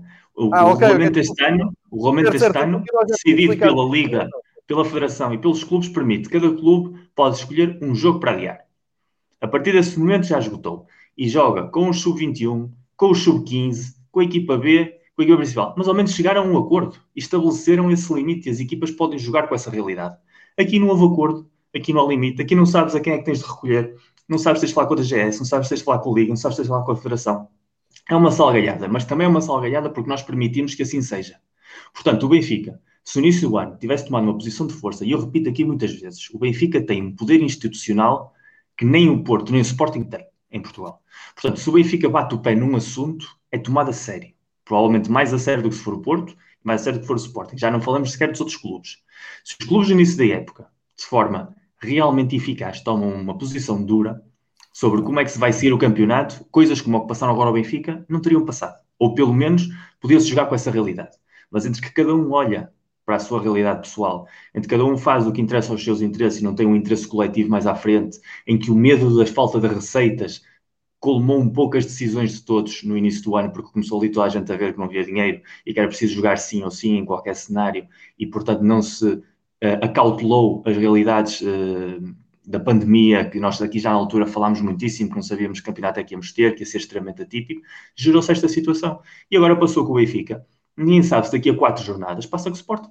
E temos a mesma situação com o Sporting, e depois vamos outra vez repetir a mesma dinâmica, a mesma ladainha, ou, ou com o Porto eventualmente, e o Porto já teve vários casos nas últimas três semanas de jogadores importantes, e falou-se aí do Otávio, o, o Otávio não ter jogado contra o Benfica, sobretudo, foi uma baixa muito importante, porque a Otávio dependência não é que exista. O Otávio é a encarnação do Sérgio Conceição em campo. É aquele típico jogador que todas as equipas têm, que é, no fundo, o treinador no terreno de jogo. E quando ele está, o Porto joga de uma maneira, e quando ele não está, o Porto forçosamente joga de outra maneira, porque é um jogador que tem características técnicas e um posicionamento tático diferente. Ele parte de uma falsa posição de extremo, mas no fundo produz jogo interior. Coisa que quando joga, por exemplo, o Luís Dias, não acontece. O Luís Dias normalmente é aquele jogador, tu lanças fresquinho a 30 minutos do fim e rompe aquilo tudo. Não lhe peças para jogar 90 minutos desde a ala a partir para o meio, a gerar superioridades através de tabelinhas, porque isso ele não sabe fazer, ou pelo menos não sabe fazer tão bem. E, e, o Otávio seria o típico jogador que no jogo com o Benfica, a partir do momento em que aquele jogo foi subindo de agressividade e brutalidade, teria feito o contraposto porque também é parte do estilo dele e viu-se agora no jogo em Faro melhor do que em qualquer outro jogo. E nesse, nesse jogo o Porto não teve esse, esse caráter em campo, essa personalidade, porque ele representa isso. E foi um jogador que estava de baixa por Covid. Igual que o Sérgio Oliveira, que foi o jogador do Porto melhor marcador e com mais assistências, não jogou no Algarve por Covid. Acontece. Agora, isso tudo devia ter sido acautelado desde o princípio. E não foi por incompetência. E, portanto, agora, uh, como se costuma dizer num provérbio muito do Porto, se comes a carne, comes os ossos. Portanto, agora estamos todos a pagar, de certa maneira, o preço da, da falta de atividade proativa em relação a este tema no início do ano. E em relação ao Porto, já passando do, para, o, para o meu clube, sobre a Taça Liga, obviamente não vou falar, não ia falar se tivéssemos ganho 6-0 Benfica na final, não vou falar agora que tínhamos perdido num jogo muito equilibrado com, com o Sporting e com um golaço do, do Giovanni no final. Uh, em relação ao jogo em Faro, foi bom jogo, dentro do que o Porto tem feito, mais uma vez não é um bom futebol, mas foi um bom jogo dentro dessa dinâmica, que na primeira parte podia ter acabado com 3 ou 4-0 facilmente, a superioridade foi abrumadora e, e, o Porto criou ocasiões e mais uma vez é, é, um dos grandes problemas da equipa, criar muito, concretizar pouco. E na segunda parte, os últimos 20 minutos foram um desastre, a equipa meteu-se atrás, notou-se ali o cansaço também dos jogadores que vinham do Covid. Tu dizias isso sobre as, as consequências físicas. O Manafá, por exemplo, que também veio do Covid, uh, faz assistência do gol na primeira parte, é um jogador que está habituado a correr o jogo todo, ele se for preciso fazer o Portimão, ele devia quando estava no Portimonense treinar fazendo Portimão Faro, Faro Portimão a correr, porque é basicamente é o estilo dele, e teve de ser lesionado uh, nos últimos minutos porque não aguentou, era um jogador que vinha precisamente de uma paragem por, eh, por infecção de Covid, portanto, que há efeitos secundários, é óbvio, se há, se há em todos nós uh, cidadãos normais e comuns que, que, podemos ou não apanhar o vírus, nos profissionais de desporto também vai haver. E depois vai-se ver refletido no, no, rendimento de alta, de alta competição. E, e viu-se, o Otávio também vinha de Covid, também não aguentou mais de 60 minutos. E quando começou o Porto também a sentir que essa capacidade física se estava a ir, foi-se metendo para trás. O Farense teve três ou quatro boas oportunidades de gol. Pela primeira vez o Porto teve sorte em jogos com o Marítimo, por exemplo, não teve, com o Nacional na taça, momentos em que não teve, ali teve, teve sorte à mistura, conseguiu safar-se com uma vitória que até 20 minutos do fim era completamente inquestionável e que depois esteve ali uh, na dúvida. E eu continuo na minha dinâmica. Eu disse aqui, e está gravado em dezembro, que o Porto ia acabar uh, janeiro no segundo lugar em isolado, e, e assim vai ser. e continuo a achar que em fevereiro o Porto é líder. Portanto, uh, faço a favor de empatar no sábado, que é o resultado que me dá jeito a mim. Segunda-feira. Segunda-feira, qual sábado? Segunda-feira, segunda-feira, segunda-feira, segunda-feira, nove e meia. e, e, depois a gente já trata de, de ultrapassar-vos uma ou duas jornadas depois. Portanto, uh, e temos taça pelo meio também, temos o Gil Vicente, portanto o Porto também vai taça. jogar agora. Taça. Essa, a competições a eliminar, coisas que vocês controlam menos. Então a taça da Liga era a eliminar, caramba, nós ganhamos. Isso, isso que é. Ah, esses é. argumentos vão cair todos. E em maio, é. lá estou eu, em frente à casa de João Gonçalves com a minha tenda montada. Muito bem. Finalmente, vão cair. De 20 anos. Os argumentos, se os argumentos vão cair todos, vais ganhar alguma competição em maio? vou, vou, ganhar, não, os argumentos vão cair ah, todos. Um par de máscara. Vou e depois quer falar da Federação, quero falar dos meus amigos Vamos da falar da Federação. Deixa-me só dizer uma coisa que há bocado não disse em relação ao Sporting, que aconteceu aquele caso do Palhinha e o futebol português tem uma coisa muito engraçada que é realmente um, é, é sempre muito dado a, a, às, às polémicas porque, porque, não, porque não querem resolver as coisas como devem ser. Porque o Palhinha ontem, ontem assistimos até, curiosamente, um árbitro que é relativamente fraco, mas até estava a fazer uma boa arbitragem e depois deu-se aquele caso do Palhinha, que era um é lance... Era o Veríssimo, eu acho que era o Veríssimo. Fábio Veríssimo foi aquele senhor que na luz no ano passado, num gol do Vinícius, é. conseguiu marcar um autogol e não quis mudar é isso. É, é, é, o mesmo, é, Deve ser, é deve ser. Não faço ideia. Eu é tenho uma dificuldade bom, em saber os nomes dos árbitros e às vezes. Muito competente, muito. É, mas, ontem cara... estava, mas ontem estava a fazer uma boa arbitragem, é verdade, pode-se dizer. Olha-se para o jogo. Aliás, fez uma coisa que é raríssima em Portugal, deixou até relativamente as coisas jogarem-se, parecia até ali um bocado ao futebol inglês, não andou a marcar e até o primeiro amarelo foi aos 70 e qualquer coisa minutos, foi quando entrou o Palhinha. Mas não era sobre esse ponto que eu, que eu ia falar. O que eu ia falar é que realmente está-se tudo a preparar para que este amarelo vá cair fora de portas. É o que me dá a entender. Vai cair, vai, cair, vai ser despenalizado porque o árbitro, se, se o árbitro no relatório disser que errou, e ele já admitiu que escreveu isso e que errou, é possível. Ah, ele, já, já, já, ele já disse, já, já, ele já. O mesmo que não o gol do Vinícius. Ele já disse, e é verdade, aquilo não é para amarelo, e tem, tem, razão, aquilo não é para amarelo. Agora, a grande questão para mim não é o árbitro errar ou não errar, não sei mais. A grande questão é que estes lances podiam ser todos resolvidos de uma forma normalíssima, só que agora que vai acontecer isto, e agora vai-se levantar aqui uma polémica, mais uma, completamente desnecessária, por causa de um lance que nunca deveria ter acontecido, mas que aconteceu, que é bem despenalizado, mas que em Portugal nunca se faz as despenalizações, é raro acontecer, e portanto aqui nós gostamos de criar. Esse é o problema. Esse é o problema. O problema é o que vai acontecer não é o amarelo em si, é a despenalização que provavelmente vai acontecer, vamos ver, não sei, mas se acontecer, como nunca raramente acontece, vai-se criar aqui mais uma historinha do futebol nacional e pronto, e andamos aqui, nós gostamos muito de ser pouco, nós, quer dizer, quem está à frente dos órgãos gosta muito pouco de ser prático, de usar mecanismos que poderiam ser usados consecutivamente e de forma a melhorar as coisas, e pronto, e vamos ter aqui mais um. E, o Palhinha vai marcar o gol do empate na segunda-feira, 94 minutos. Não, não, eh, Miguel, isso acontecer é o gol da vitória. Isso não vai, não vai dar conversa nenhuma, pá. Isso, é, isso não vai dar conversa nenhuma. Não sei, isso... quer dizer, não sei. É, Enfim. É um não Olha, entretanto, deixem-me só dizer que hum, recebi aqui o, a nota oficial do Benfica a dizer que os Jorge Sim, eu li agora. Os Jorge Jesus têm um.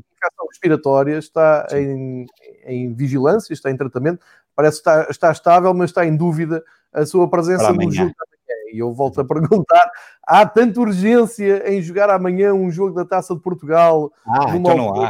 Numa competição que às vezes tem dois meses entre jogos de duas mãos, é como as meias finais. Há anos em que demoram três dois meses. meses. O Sporting Benfica há dois anos que nós ganhamos ao Benfica. UEFA, primeira, se, se recordares esse jogo, o Benfica faz uma exibição do Caraças podia ter goleado o Sporting, que estava no Bruno Fernandes, e nós marcamos o gol no final e fica 2-1 saímos da luz com 2-1, que na altura até foi o resultado bem, isto se calhar com um bolinho ao lado até dá. E jogou-se passado quase dois meses, de um momento que já estava a jogar um bocadinho melhor. Mas olha uma coisa, a UEFA acabou de ratificar que em princípio vai haver europeu, portanto a partir de 6 ou 7 de junho é europeu. Estamos, estamos a dia 27 de janeiro e ainda nem sequer acabámos a primeira volta. Ou seja, historicamente, expliquem-me vocês, têm memória que desde fevereiro, março, abril e não todo maio vamos ter de fazer 17 jornadas. 18 incluindo as deste fim de semana. Mais taça. Mais, mais competições europeias. Portanto, não, quer dizer, o Varela, o Varela pode jogar, o Varela pode jogar às quartas-feiras.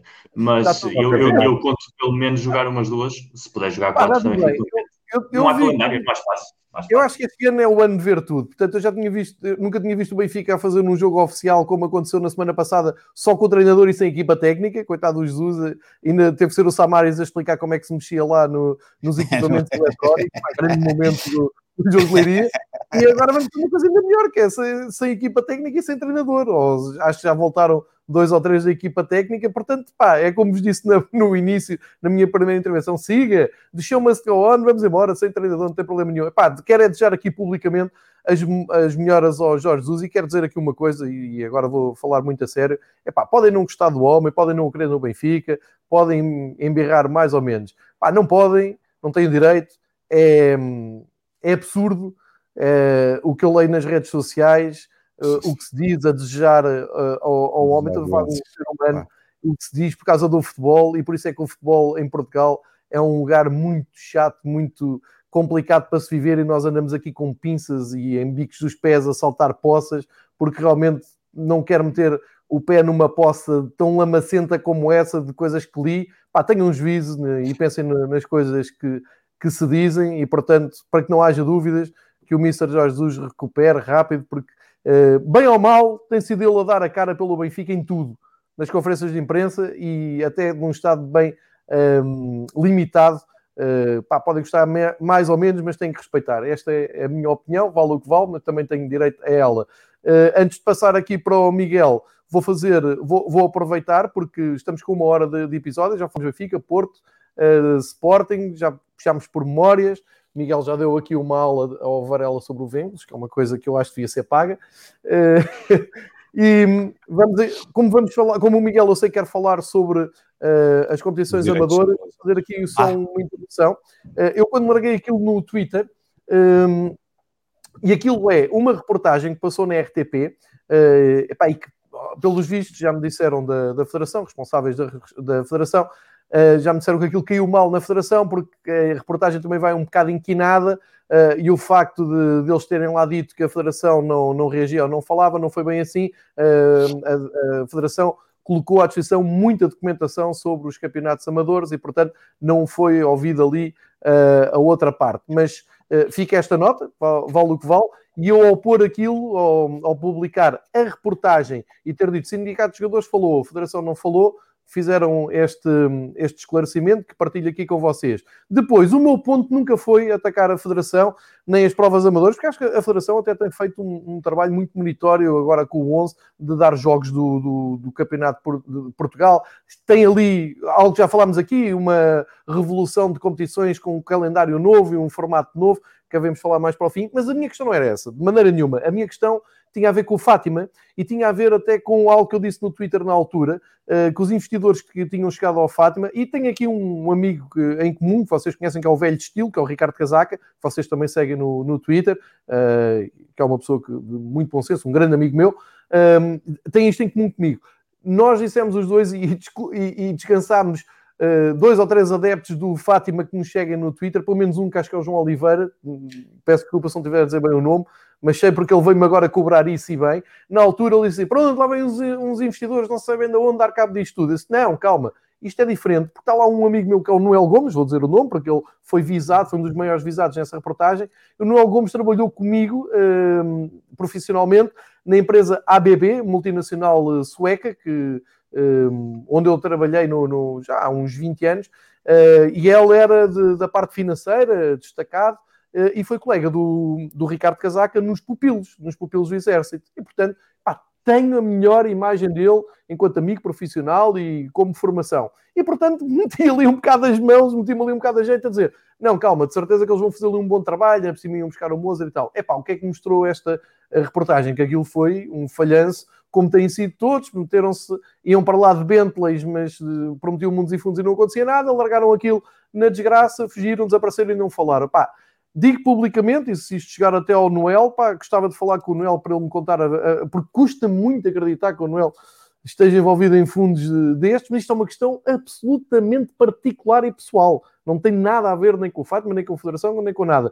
E só estou a publicar porque no Twitter, epá, atravessei-me e o adepto do Fátima veio dizer, pá, enganaste-me, enganaste-me bem, acreditei em ti, enganaste-me bem, peço desculpa, mas mantenho aquilo que digo, pá, tenho as melhores indicações, fiquei surpreendido, pessimamente surpreendido, como devem calcular, mas acaba por dar razão àquilo que o Miguel agora vai explorar, vai explicar, vai opinar sobre aquele, aqueles meios obscuros da, da terceira divisão e não só do, do futebol distrital, mas queria fazer este ponto aqui só para perceberem a minha revolta, uh, que tem muito pessoal, meu e do Ricardo Casaca, falámos muito sobre isso, e passo, um, passo a bola para o Miguel, que vai falar de uma forma muito mais abrangente e, e, e, e geral, digo, digo eu, mas o meu ponto era este. Sim, eu até quero falar de três coisas, todas elas relacionadas de uma maneira ou de outra com a Federação, e podemos começar por essa.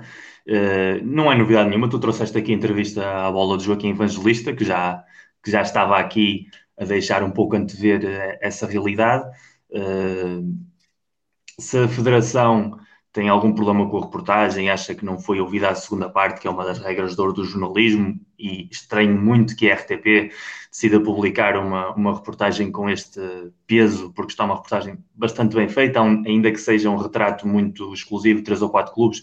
Eu acredito que no mundo da segunda divisão B pudessem fazer essa reportagem provavelmente com metade dos clubes e encontrariam sempre histórias relativamente parecidas de uma maneira ou de outra tem um canal próprio, tem o canal 11, bom para tertúlias, bom para elogiar treinadores e bom para, para meter programas a jeito, portanto podem sempre fazer um, um programa dedicado ao, ao, sub, ao submundo do, do nosso futebol, mas provavelmente como também não ficariam muito bem na fotografia, preferem não o fazer, faz todo sentido a nível de, de conteúdo editorial, mas não se podem queixar de não ter um elemento onde expressar a sua posição eh, como instituição responsável por tutelar essas competições uh, e de se defenderem de qualquer acusação que acham que foram vítimas. Porque a mim o que me parece evidente é a Federação é responsável pelos campeonatos distritais, pelos campeonatos da segunda Divisão B e vai ser responsável pela futura terceira liga, como lhe queiram chamar, a terceira divisão ou a tal competição que vai nascer a partir do próximo ano. A partir do momento em que é responsável, é responsável para o bem e para o mal parece-me excelente que se transmitam jogos no, no canal 11 de, dessa divisão, sobretudo neste contexto de pandemia, onde muitos adeptos locais, que é uma cultura que falta muito em Portugal, o localismo, eh, possam seguir eh, as suas equipas, eh, coisa que não poderia acontecer eh, de outra forma, mas não deixam de ser eles o responsável máximo por tudo aquilo que passa nesses campeonatos.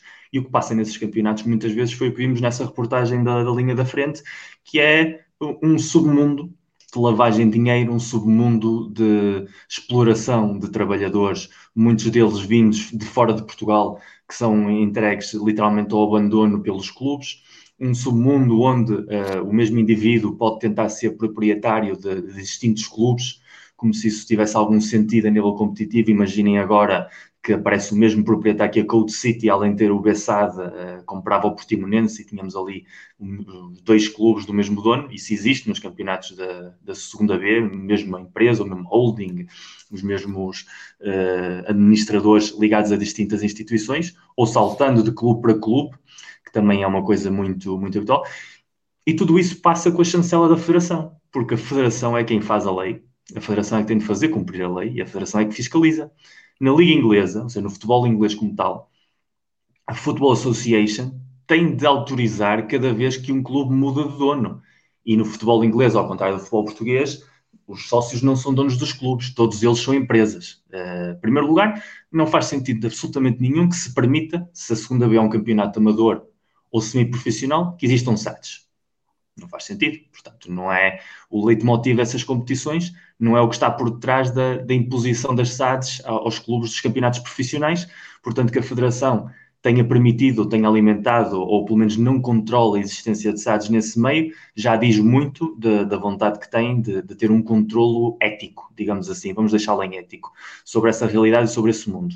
Mas mesmo que o permita, mesmo que acha que é compatível com a estrutura da competição, com a dinâmica, coisa que faz muito pouco sentido, porque estamos a falar de um desnível, um clube que decide ser SAD e que encontra um investimento potente, está a competir contra clubes de, de, realidade local que não são, e isso para mim já é desvirtuar um pouco a competição de uma maneira ou de outra, inevitavelmente.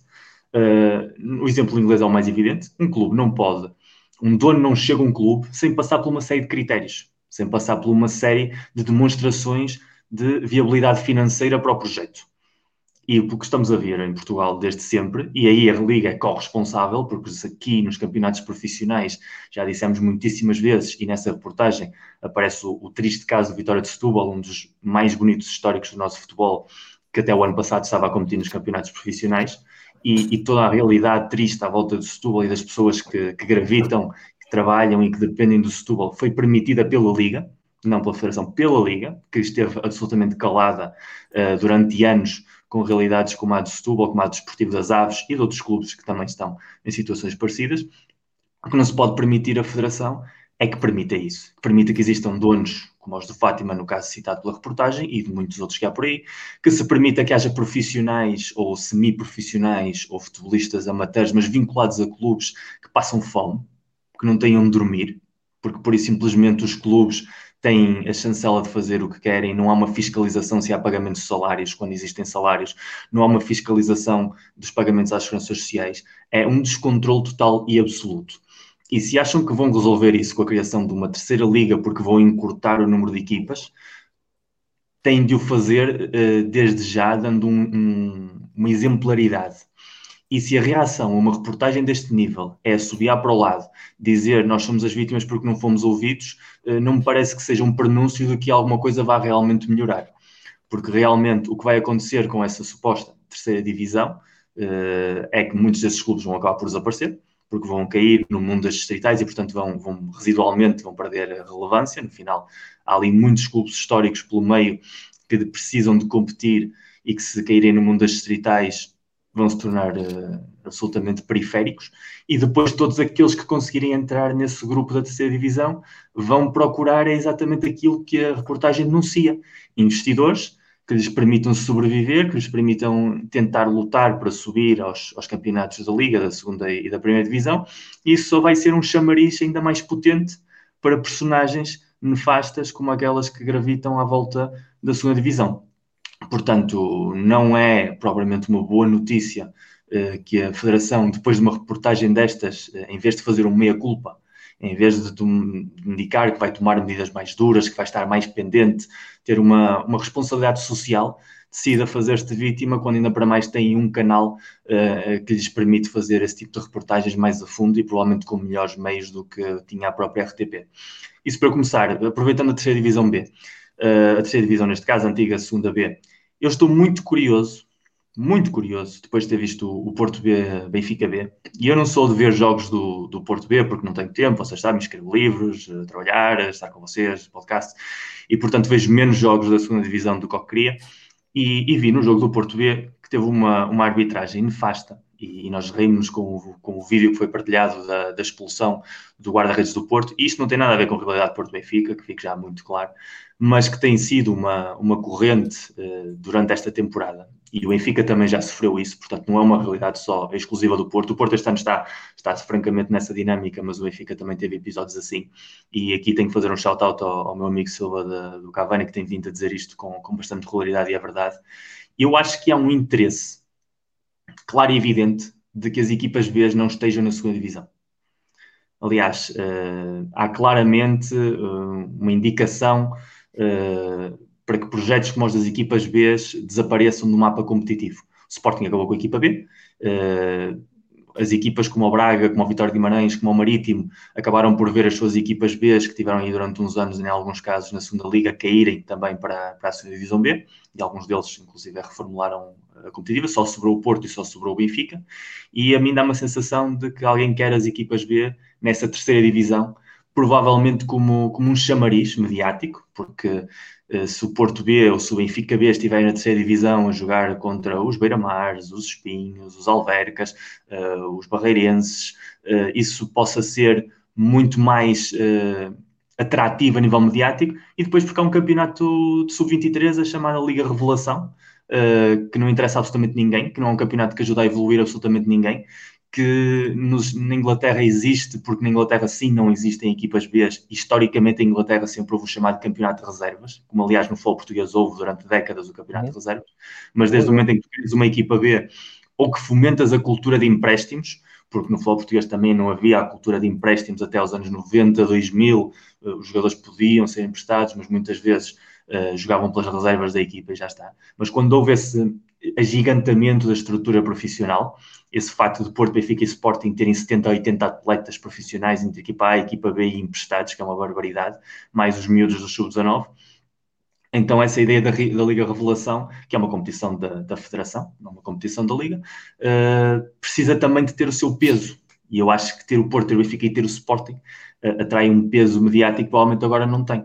Portanto, entre querer uh, extrapolar mediaticamente a futura terceira e a Liga, 20, e a Liga de Sub-23, a mim dá-me a sensação de que ninguém quer as equipas B na segunda divisão. E isso vai, ver, vai se ver provavelmente nos próximos meses, que, que tanto Porto B como Benfica B vão ter muitas dificuldades para ganhar jogos. E, e acho que a arbitragem vai ter alguma coisa a ver com isso, e é muito triste, porque não tem nada a ver com os clubes, tem a ver mesmo com uma, um interesse que vai muito mal além disto. E, e fechando a, a, terceira parte do, do meu discurso em relação à Federação, tem a ver com a notícia que saiu hoje sobre os futuros direitos televisivos, uh, centralização dos direitos televisivos, uh, num pacto que foi feito entre a Liga e a Federação de criarem uma, uma estrutura empresarial que permita a negociação uh, da centralização dos direitos de televisão até 2027, 2028. Acho que é Sim, que esteja mais tardar em em 2027, 2028 é, já começar em 27, 28. Ou seja, resumo, a Federação está interessada no dinheiro das televisões. Ponto número um. Ou seja, a Federação que até agora esteve completamente aliada, completamente desinteressada sobre uh, a competitividade do futebol, uh, que estava a outras coisas, provavelmente a celebrar a, a seleção e, e, tudo aquilo que a seleção lhe traz. Agora, o objetivo da, da, próxima década são os direitos televisivos, porque o que ficou evidente nos últimos 4, 5 anos é que a Liga não existe a Liga é um holograma. A Liga, que foi uma estrutura que teve o seu poder nos anos 90 e início dos anos 2000, a partir do momento em que perdeu uh, o controle da arbitragem que tinha, a partir do momento em que uma série de personagens começaram a chegar à, à presidência culminada com, com, a figura do Pedro Provença e toda aquela estrutura criada à volta dele, uh, é, uma, é uma instituição sem peso. Não impõe respeito a absolutamente ninguém. Eu acho que nenhum clube grande respeita muito a figura do, do, presidente da Liga e o que pode fazer ou não pode fazer a Liga, e a federação foi crescendo pouco a pouco, provavelmente através de, de boas ligações com, com, personalidades à volta do meio do futebol, à volta do meio político, e graças aos êxitos da, da federação em campo, sobretudo à vitória no Europeu, à vitória na, no torneio de seleções da, da Nations League à figura do Cristiano Ronaldo, como é óbvio, cresceu muito economicamente, tem um poder hoje que eu acho que provavelmente a Federação não tinha, digamos, desde os anos 70, 80. E, e eu acho que ter decidido dar o passo de tomar parte na centralização dos direitos televisivos é uma clara demonstração de que a Federação vem para ficar com um peso ainda mais importante no controle das estruturas competitivas, porque a Federação não era necessária para este processo. Se a Liga controla os campeonatos profissionais, a centralização dos direitos de futebol podia ser perfeitamente algo pactado entre a Liga e os clubes e os operadores. A Federação querer ser parte ativa e parte dominante nesta negociação, claramente diz aquilo a que venham. Agora, tenho muitíssima pena que até agora, quando havia galinha dos ovos de ouro noutras direções, essa centralização, essa necessidade de, de equilibrar o nosso futebol, a Federação tenha importado zero. Eh, e que a partir de agora seja uma prioridade tão grande. E também tenho a dizer que se vamos fazer um plano em 2021, janeiro de 2021, a pensar em 2028, daqui a sete anos, quando ninguém sabe que mundo vamos ter daqui a sete anos. Uh, não sabemos se vai haver Superliga ou não. No outro dia a UEFA e a FIFA já se posicionaram oficialmente, mas a gente sabe depois como é que isto funciona. Não sabemos qual é que vai ser a estrutura dos campeonatos nacionais, não sabemos como é que vai ser a dinâmica. Sei que há contratos televisivos a respeitar assinados com a Altice e, e, com a Mel, e o Benfica é um, é um operador que se negocia a si mesmo, pelo menos nos jogos em casa, mas também sei que noutros países, nomeadamente no caso italiano, que foi o último país que realmente aderiu à centralização, o que a Federação, a Liga Italiana e o governo italiano fizeram foi criar um PAC económico em que servisse para fazer pagar indenizações uh, a dinheiro que já tinha sido adiantado, por um lado, e por outro lado, uh, centralizar da forma mais rápida possível para poder esse equilíbrio realmente ver-se refletido uh, de forma imediata. Dizer que vão fazer uma empresa, constituir uma empresa, para algo que só vai acontecer daqui a sete anos, é claramente para inglês ver e é claramente uma demonstração de que indicam ao que vêm, mas não vão fazer necessariamente nada, porque ninguém sabe se entram novos operadores no mercado, ninguém sabe como é que o mundo do streaming vai evoluir e se de repente temos uma Amazon ou uma Dazen ou outra empresa que decide contra, contratar uh, jogos desportivos é um negócio rentável e portanto vem aqui confundir completamente o mercado e basicamente se é isso o plano da nossa federação, eu acho que o futebol português na próxima década vai sair a perder em toda a linha. Bem, hum, devo-te dizer, quando falaste em 2028 para os direitos da, da televisão, eu hum, é, pá, tenho muita dificuldade em, em perceber. Eh, pronto, tu, o teu ponto de vista faz-nos refletir. Vim aqui à carteira ver quanto é que acabava a minha carta, quase batia certo. A minha carta acaba em 2038 Portanto, é, é, o mesmo nível de preocupação que eu estou com os direitos de televisão. É, tu não te vou é, renovar a tua carta, porque tu, entretanto, ficas xexé até lá. E, portanto, não vai passar no exame médico e vais ficar sem carta. Ele suborna, ele suborna. Muita gente. Eu acredito que o mundo precisa de mim em 2038. Uh, mas pronto, o, tempo, o espaço temporal é, é praticamente a, a, mesma coisa. Uh, pá, eu sobre os direitos de televisão não recuso-me a falar. Esperar. Eu, eu, há coisas que não concordo com o Miguel, já lhe tinha dito, acho que o, o assunto é... É? Não, não, não, no, no sentido, eu, eu, percebo o que tu dizes e, e até depois no, no, numa mensagem que tu enviaste no nosso grupo, da questão da na, na mensagem áudio em que referes e bem, que um, efetivamente havia duas formas de ver isto. Uma é, ok, vamos reunir, o, vamos fazer como estou a ser feitos lá fora, constituir uma empresa que só tem direitos, isso aconteceu em vários países e é normal, é um procedimento absolutamente normal. Vamos trabalhar um grupo, vamos fazer aqui um grupo de trabalho que vai trabalhar a, com um objetivo para 2027. Não me espanta, acho que é o caminho tradicional que é um caminho que mais cedo ou mais tarde nós deveríamos ter ido, e só não foi mais cedo porque o Benfica hum, foi um bocadinho contra esta questão. Por vezes eu até percebo a lógica do Benfica, já o disse isto, já tive esta conversa até com o João, percebo, uma, percebo aqui há uns anos atrás, quando o Benfica chegou a ter os direitos do futebol inglês, um, que me obrigava sempre a ver o futebol inglês com um casco por cima do ecrã por cima do ecrã para tabar a BTV na altura, mas, mas percebo esse, esse, esse, esse lado que na altura o Benfica um, percebeu que poderia potenciar de alguma forma, mas depois. Mas, BTV. Não percebi. Fica aqui claro, fica aqui claro que pelo na, respeito na altura, que eu tenho ao João e o carinho que tenho ao João, eu acho não, que um clube transmitir os seus jogos não faz sentido absolutamente nenhum, mas isso é outra conversa. Sim, mas estavas a dizer, não, porque não sei o que estavas a dizer, João, houve um corte. Eu estava a dizer, na altura, a ambiciosa nesse aspecto, e já agora há, acho que há Sim. pessoal que não, que não sabe Sim. disso, Muita gente diz, ah, porque é que a Benfica TV não é Benfica TV, a BTV não é nada. Foi uma, até uma ação de marketing que o Benfica fez, porque apostou em ter dois canais e no segundo canal passaram os direitos internacionais, não foi só de Inglaterra. Era Inglaterra, França e Itália. França e Itália, sim passar. Foi ali uma aposta na altura com o Domingos Soares Oliveira à frente, eh, ali numa estratégia de fazer do, do, canal do clube um canal de desporto, um concorrente até da, da praça, depois uh, desinvestiu-se, não, não andou para a frente com esse projeto, e onde se incorporou depois os Jogos Benfica, e para ser mais atrativo e para não ser tão chocante para companheiros como o Pedro Varela quando acionavam, em vez de aparecer Benfica TV, aparecia só BTV para ser mais soft, fica aqui a explicação, vale Exatamente, e eu estava a dizer que entendi essa lógica, depois mais tarde o Benfica abandonou essa estratégia e era fácil de perceber até porque é que poderia abandonar, os direitos, por exemplo, de uma liga inglesa são, atingiram preços absolutamente absurdos para, para, para uma estrutura como o Benfica na altura para aguentar, enfim, e metiam-se outros assuntos que agora aqui não interessam, e portanto eu percebo que a lógica mais cedo ou mais tarde vai ser a da centralização dos direitos e, e, e será até uh, mais vantajosa, especialmente eu se fosse dos clubes pequenos estaria bastante contente e forçava muito mais este assunto, mas os clubes portugueses só, só se queixam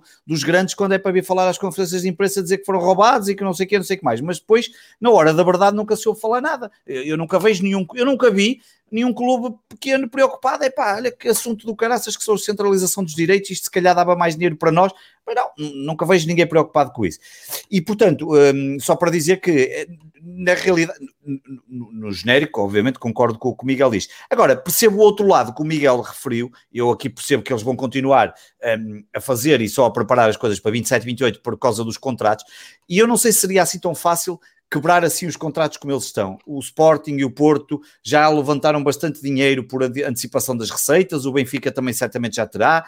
Não sei até que ponto, mesmo os outros clubes, não sei até que ponto. Claro que isso poderia ser tudo equacionado e imagino que até. Quer dizer, imagino, não sei se terá sido equacionado, tenho sempre dúvidas um, do trabalho profissional de algumas pessoas, mas na realidade espero que tenha sido equacionado, porque valeria a pena se, se houvesse aqui algum consenso e uh, antecipar mais cedo essa, essa, essa data de entrada, faria todo o sentido, obviamente, e acho que os clubes teriam a, a ganhar uh, com isso. Uh, de resto, vamos esperar, acho que vai ver o que é que, se vamos ter mais algumas informações ou se agora só voltamos a falar disto quando um dia sair mesmo o protocolo feito, daqui a seis ou sete anos, não sei se entretanto vamos ter mais informações pelo meio, que é sempre um problema, enfim, vamos ver. Está aqui o meu amigo Pedro Polónio, que assina Clube Silêncio, um grande portista, de Lisboa, meu, meu amigo da, de longa data. Um grande abraço para ele e obrigado por também seguir aqui estas tertúlias. Está a dizer 2028 e não 2038. Eu estava a brincar, a dizer que a minha carta acaba em 2038. A carta que é 2038, exatamente. Pois. Quase que os direitos Por isso é que eu estava a dizer que em 2038 o João já está completamente gaga e, portanto, isto. Não sei lá, não sei lá, não, não vai acontecer isso. ainda faltam 18 anos, 18 anos ainda chegas, pá. A não ser que o Sporting desata a ganhar 18 campeonatos seguidos, então aí não sei se vais aguentar. Eu, eu, acho, eu acho que ao final, se ganhas 18 campeonatos seguidos, eu sou capaz de dizer ao final do 18 que vocês estão a jogar bem. Provavelmente. Nem eu sei se aguentaria tanta emoção de ganhar 18 campeonatos seguidos. Vamos apagar isso tudo, está tudo mal. Nem eu sei se aguentaria tanta emoção. Está tudo o mal. O que é que tens a dizer sobre a segunda divisão? Eu não tenho a dizer nada, não, eu não acrescento nada aí. Aí deixo, deixo, vocês já disseram praticamente tudo, não, não vou acrescentar aí muito mais. Não, não, não é um tema que domina assim como, como vocês falaram, falaram bem. Acho que não, não, não poderemos falar mais para a frente e aí terei que me informar um pouco mais sobre as coisas. Claro, um, principalmente quando nos aproximarmos ali do novo quadro competitivo. Acho competitivo, sim, sim, acho que sim, acho que valerá a pena e informo um bocadinho mais sobre na segunda divisão deixou-me a pensar, isto que o Miguel disse das Sim. equipas B. Muito, muito, curioso para ver o canal 11 que jogos é que vai transmitir a terceira divisão para lá. Muito curioso. Ok. Fala o cardápio. Ok. Uh, o que é que eu vos ia uh, sugerir? Uh, amanhã à taça, se, se tudo correr bem, não é? Amanhã, daqui a pouco temos o Manchester United, que é isso, às 8 e um quarto, só para ah, recordar. Estava para dizer no outro dia, em, em privado, vou dizer em público, pá, Bruno Fernandes nasceu para me irritar, pá. Completamente. O homem, o homem elimina todas as taças. Eu, eu, pensei, eu pensei que tu ias falar do, do, do, estado de forma do Arsenal. É pá, assusta-me, sabes? Medo. Odegaard chega ao Arsenal, o Arsenal começa a ganhar, fevereiro é já ali, medo. Mas vamos ganhar fortes, vamos eliminar o Arsenal fortes. Um, Ele já está a ficar gaga, afinal não é 2038, isto está, está, está, está a atingir mais cedo, o que é que se passa com ele? Sanidade mental, pá, isto jogo a jogo, isso é a magia do futebol. Né? Se um gajo também, se não, se, não somos, se não somos os adeptos dos clubes a acreditar, quem é que vai acreditar? Isso também é, é e nos, nos, nossos contextos, e tu sabes ainda melhor do que eu, já basta a malta que manda para baixo, mesmo quando as ah, coisas sim, estão em cima, a malta que manda para baixo.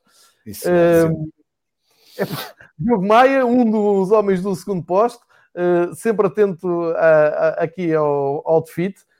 João, sóbrio, simples e suave. É isto que eu gosto no Diogo Maia. Epá, isto é, deixa-me... É a imagem completamente errada que tem do João, que é uma coisa bonita. Eu já conheço o João há muitos anos, sóbrio, simples e suave. É provavelmente aquilo que não existe no João. Epá, o, teu ego, o teu ego 2 está, está brutal. Está, está inchado. Ali, o Morty, agora vamos passar a tra tratar por Morty. O Morty está, está hoje está, com, está lá em cima. Está sempre, está sempre. Tem, tem, não tem esses problemas. Bem, é, está tudo bem resolvido. Pessoal, siga o segundo pós, pá. Bom projeto, bom, putos que sabem é de bola, bola descomprometidos, também eles bem resolvidos, e que têm a particularidade de discutirmos os casacos e os blusões do Pep Guardiola.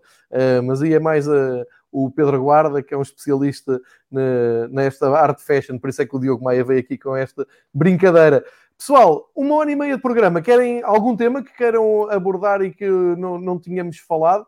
Uh, que, que esteja a sobrar para o final, Miguel. Ah, eu Pedro. posso falar aí pelo menos mais 20 minutinhos sobre a taça da Liga, portanto já. Não, não quero, não brincar, não, não quero falar sobre mais nada. Ah, sobre a taça da Liga, só uma coisa. Em impressão minha, a Sónia Carneiro falou, a Helena Pires falou, o Pedro Borença falou, a Carneiro até teve na, na Sport TV.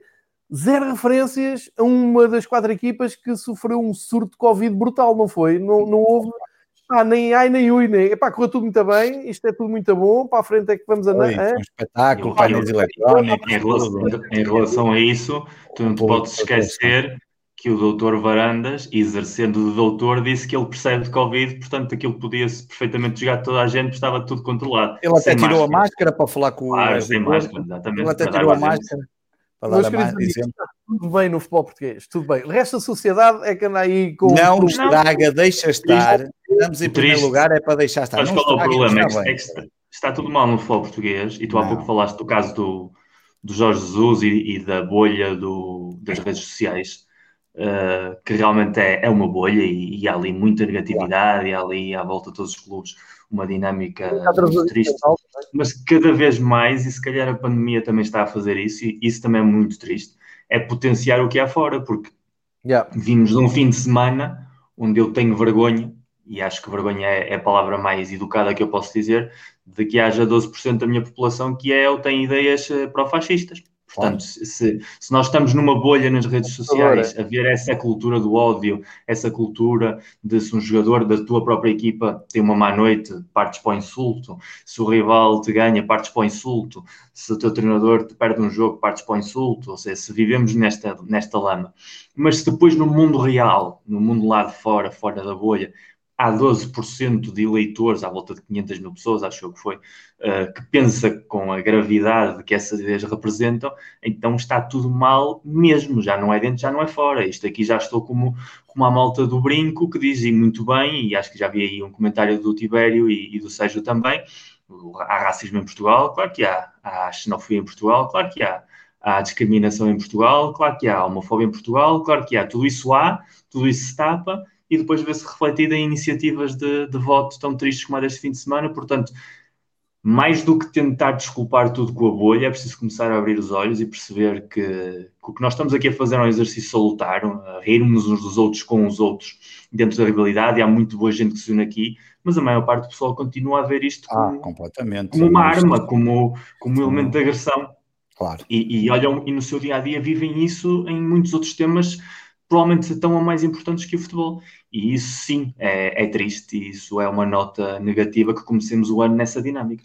É, até te vou acrescentar uma, uma. Eu não vou dizer evolução, vou dizer a desevolução. Epá, disso que tu estás a dizer, Miguel, é mesmo assim, é, é mesmo isso que estás a dizer. Só que há aqui uma nuance. Antigamente, não é antigamente, não quero aqui ser o, o avô da, da família, yes. mas yes. yes. Oh, e assumo, e assumo, e, e tudo bem resolvido. Mas quando eu comecei a ver futebol, era, e não havia cá redes sociais, era claramente a malta do Benfica defendia-se perante a malta do Sporting, pelo menos aqui, depois com a malta do Porto começou a crescer, e era claramente coisas de, de, de família. Benfica contra. Pá, o Benfica até podia estar a jogar mal, mas estava ali um gajo do Sporting a dizer: é, vocês não jogam nada, vinham todos. Depois foi evoluindo, apareceram as redes sociais e começaram a aparecer nisso. Hoje em dia, passamos desse polo em que pá, a malta do Benfica em público nunca, pá, era, era quase um código de honra, não é? E vocês a mesma coisa, de Sporting e do Porto, era um código de honra, pá, entre nós, entre amigos do Benfica, entre amigos do mesmo clube, vamos por assim, pá, debatemos, criticamos, não concordamos, apontamos... Roupa suja lava-se dentro de casa, basicamente. Agora, aparece aqui um amigo de outro clube qualquer, é pá, não, aí já não. E isto passou disso, era muito assim na sociedade portuguesa, para o polo oposto, que eu não sei se é melhor, que é a malta já nem fala do, do que é que se passa no Sporting. É, agora é, ah, é casa, com o mal dos outros eu posso bem, na casa dos outros eu não me meto, que é, que é exatamente o oposto do que havia para. Está tudo errado no teu clube, tudo errado. Tu estás errado, tu estás errado, presidente abaixo, em todos os clubes, não estou a dizer que é o Benfica, em todos os clubes. É, é uma mudança de sociedade de, que as redes sociais potenciaram, em que nem consegues chegar a pôr a mão de fora para dizer assim: é para o Porto ganhou, mas olha que o Corona fez ali um penalti. É para lá estás tu, pá, preocupa-te, mas é com o que tu não jogas, pá, isto é tudo uma vergonha no nosso clube. Senta, porra, mas um gajo não pode falar, não se pode ah. falar do jogo que acabou há um bocado, não se pode. É, é, o Palhinho levou um amarelo, se calhar não joga contra nós. Oh, pá, deixa lá o Palhinho em paz, pá, tu não jogas é nada, pá, tu mandas embora o treinador. É isto em 2021, quando eu comecei, era o contrário. E é agir ver. É, o, não, o futebol, é, o futebol é, é muito importante. O futebol é mesmo muito importante, porque nestes 12%, nesta, nesta tristeza de votação, neste reflexo de país que temos, uh, é paradigmático e é inevitável falar da exposição mediática que este indivíduo teve como benfiquista, é assim, ou seja, não, se ele tivesse sido sportingista e tivesse tido exposição, ou portista, é exatamente o mesmo discurso, ele cresce como pessoa mediática colada ao Benfica, Benfica também porque o Benfica permite, ou seja, aí é inequívoco é também, e, e depois é inequívoco ver também no mapa eleitoral que no distrito do Porto é o distrito onde tem menos votos, mas não é porque no Porto haja menos fascistas, ou haja menos racistas, ou haja menos xenófobos, porque também os há, é porque o Porto Canal e o Porto como clube, desde o início, sempre tiveram eh, essa personagem como um elemento uh, de agressão, porque representava também esse discurso do Benfica nos programas, e isso no eleitorado portista ferranho criou uma rejeição que permite que as suas ideias, com as quais provavelmente até muitos podem estar de acordo, não lhes permita votar porque a associação clubística é gigantesca. Enquanto que yeah, noutros, yeah, é as suas ideias podiam ser mais ou menos parecidas e estariam a duvidar se votassem se não, de repente, se são benfiquistas, podem dizer: Ah, mas este é dos meus, este se calhar é boa pessoa, porque se és benfiquista, és boa pessoa. Portanto, entra nessa, nessa espiral. E por isso é que a história já nos ensinou que o futebol politicamente é uma arma muito importante. O Berlusconi é, é, o exemplo mais gritante disso tudo, um homem que ganha as eleições graças aos êxitos do Milan e, e, um homem que consegue ter uma votação no Parlamento no dia em que a Itália joga a meia-final do Mundial e que depois da Itália ganhar tem toda a gente completamente é de, de glória em êxtase e consegue aprovar uma lei que numa situação normal aquilo nunca teria passado. E já vimos muitos casos parecidos.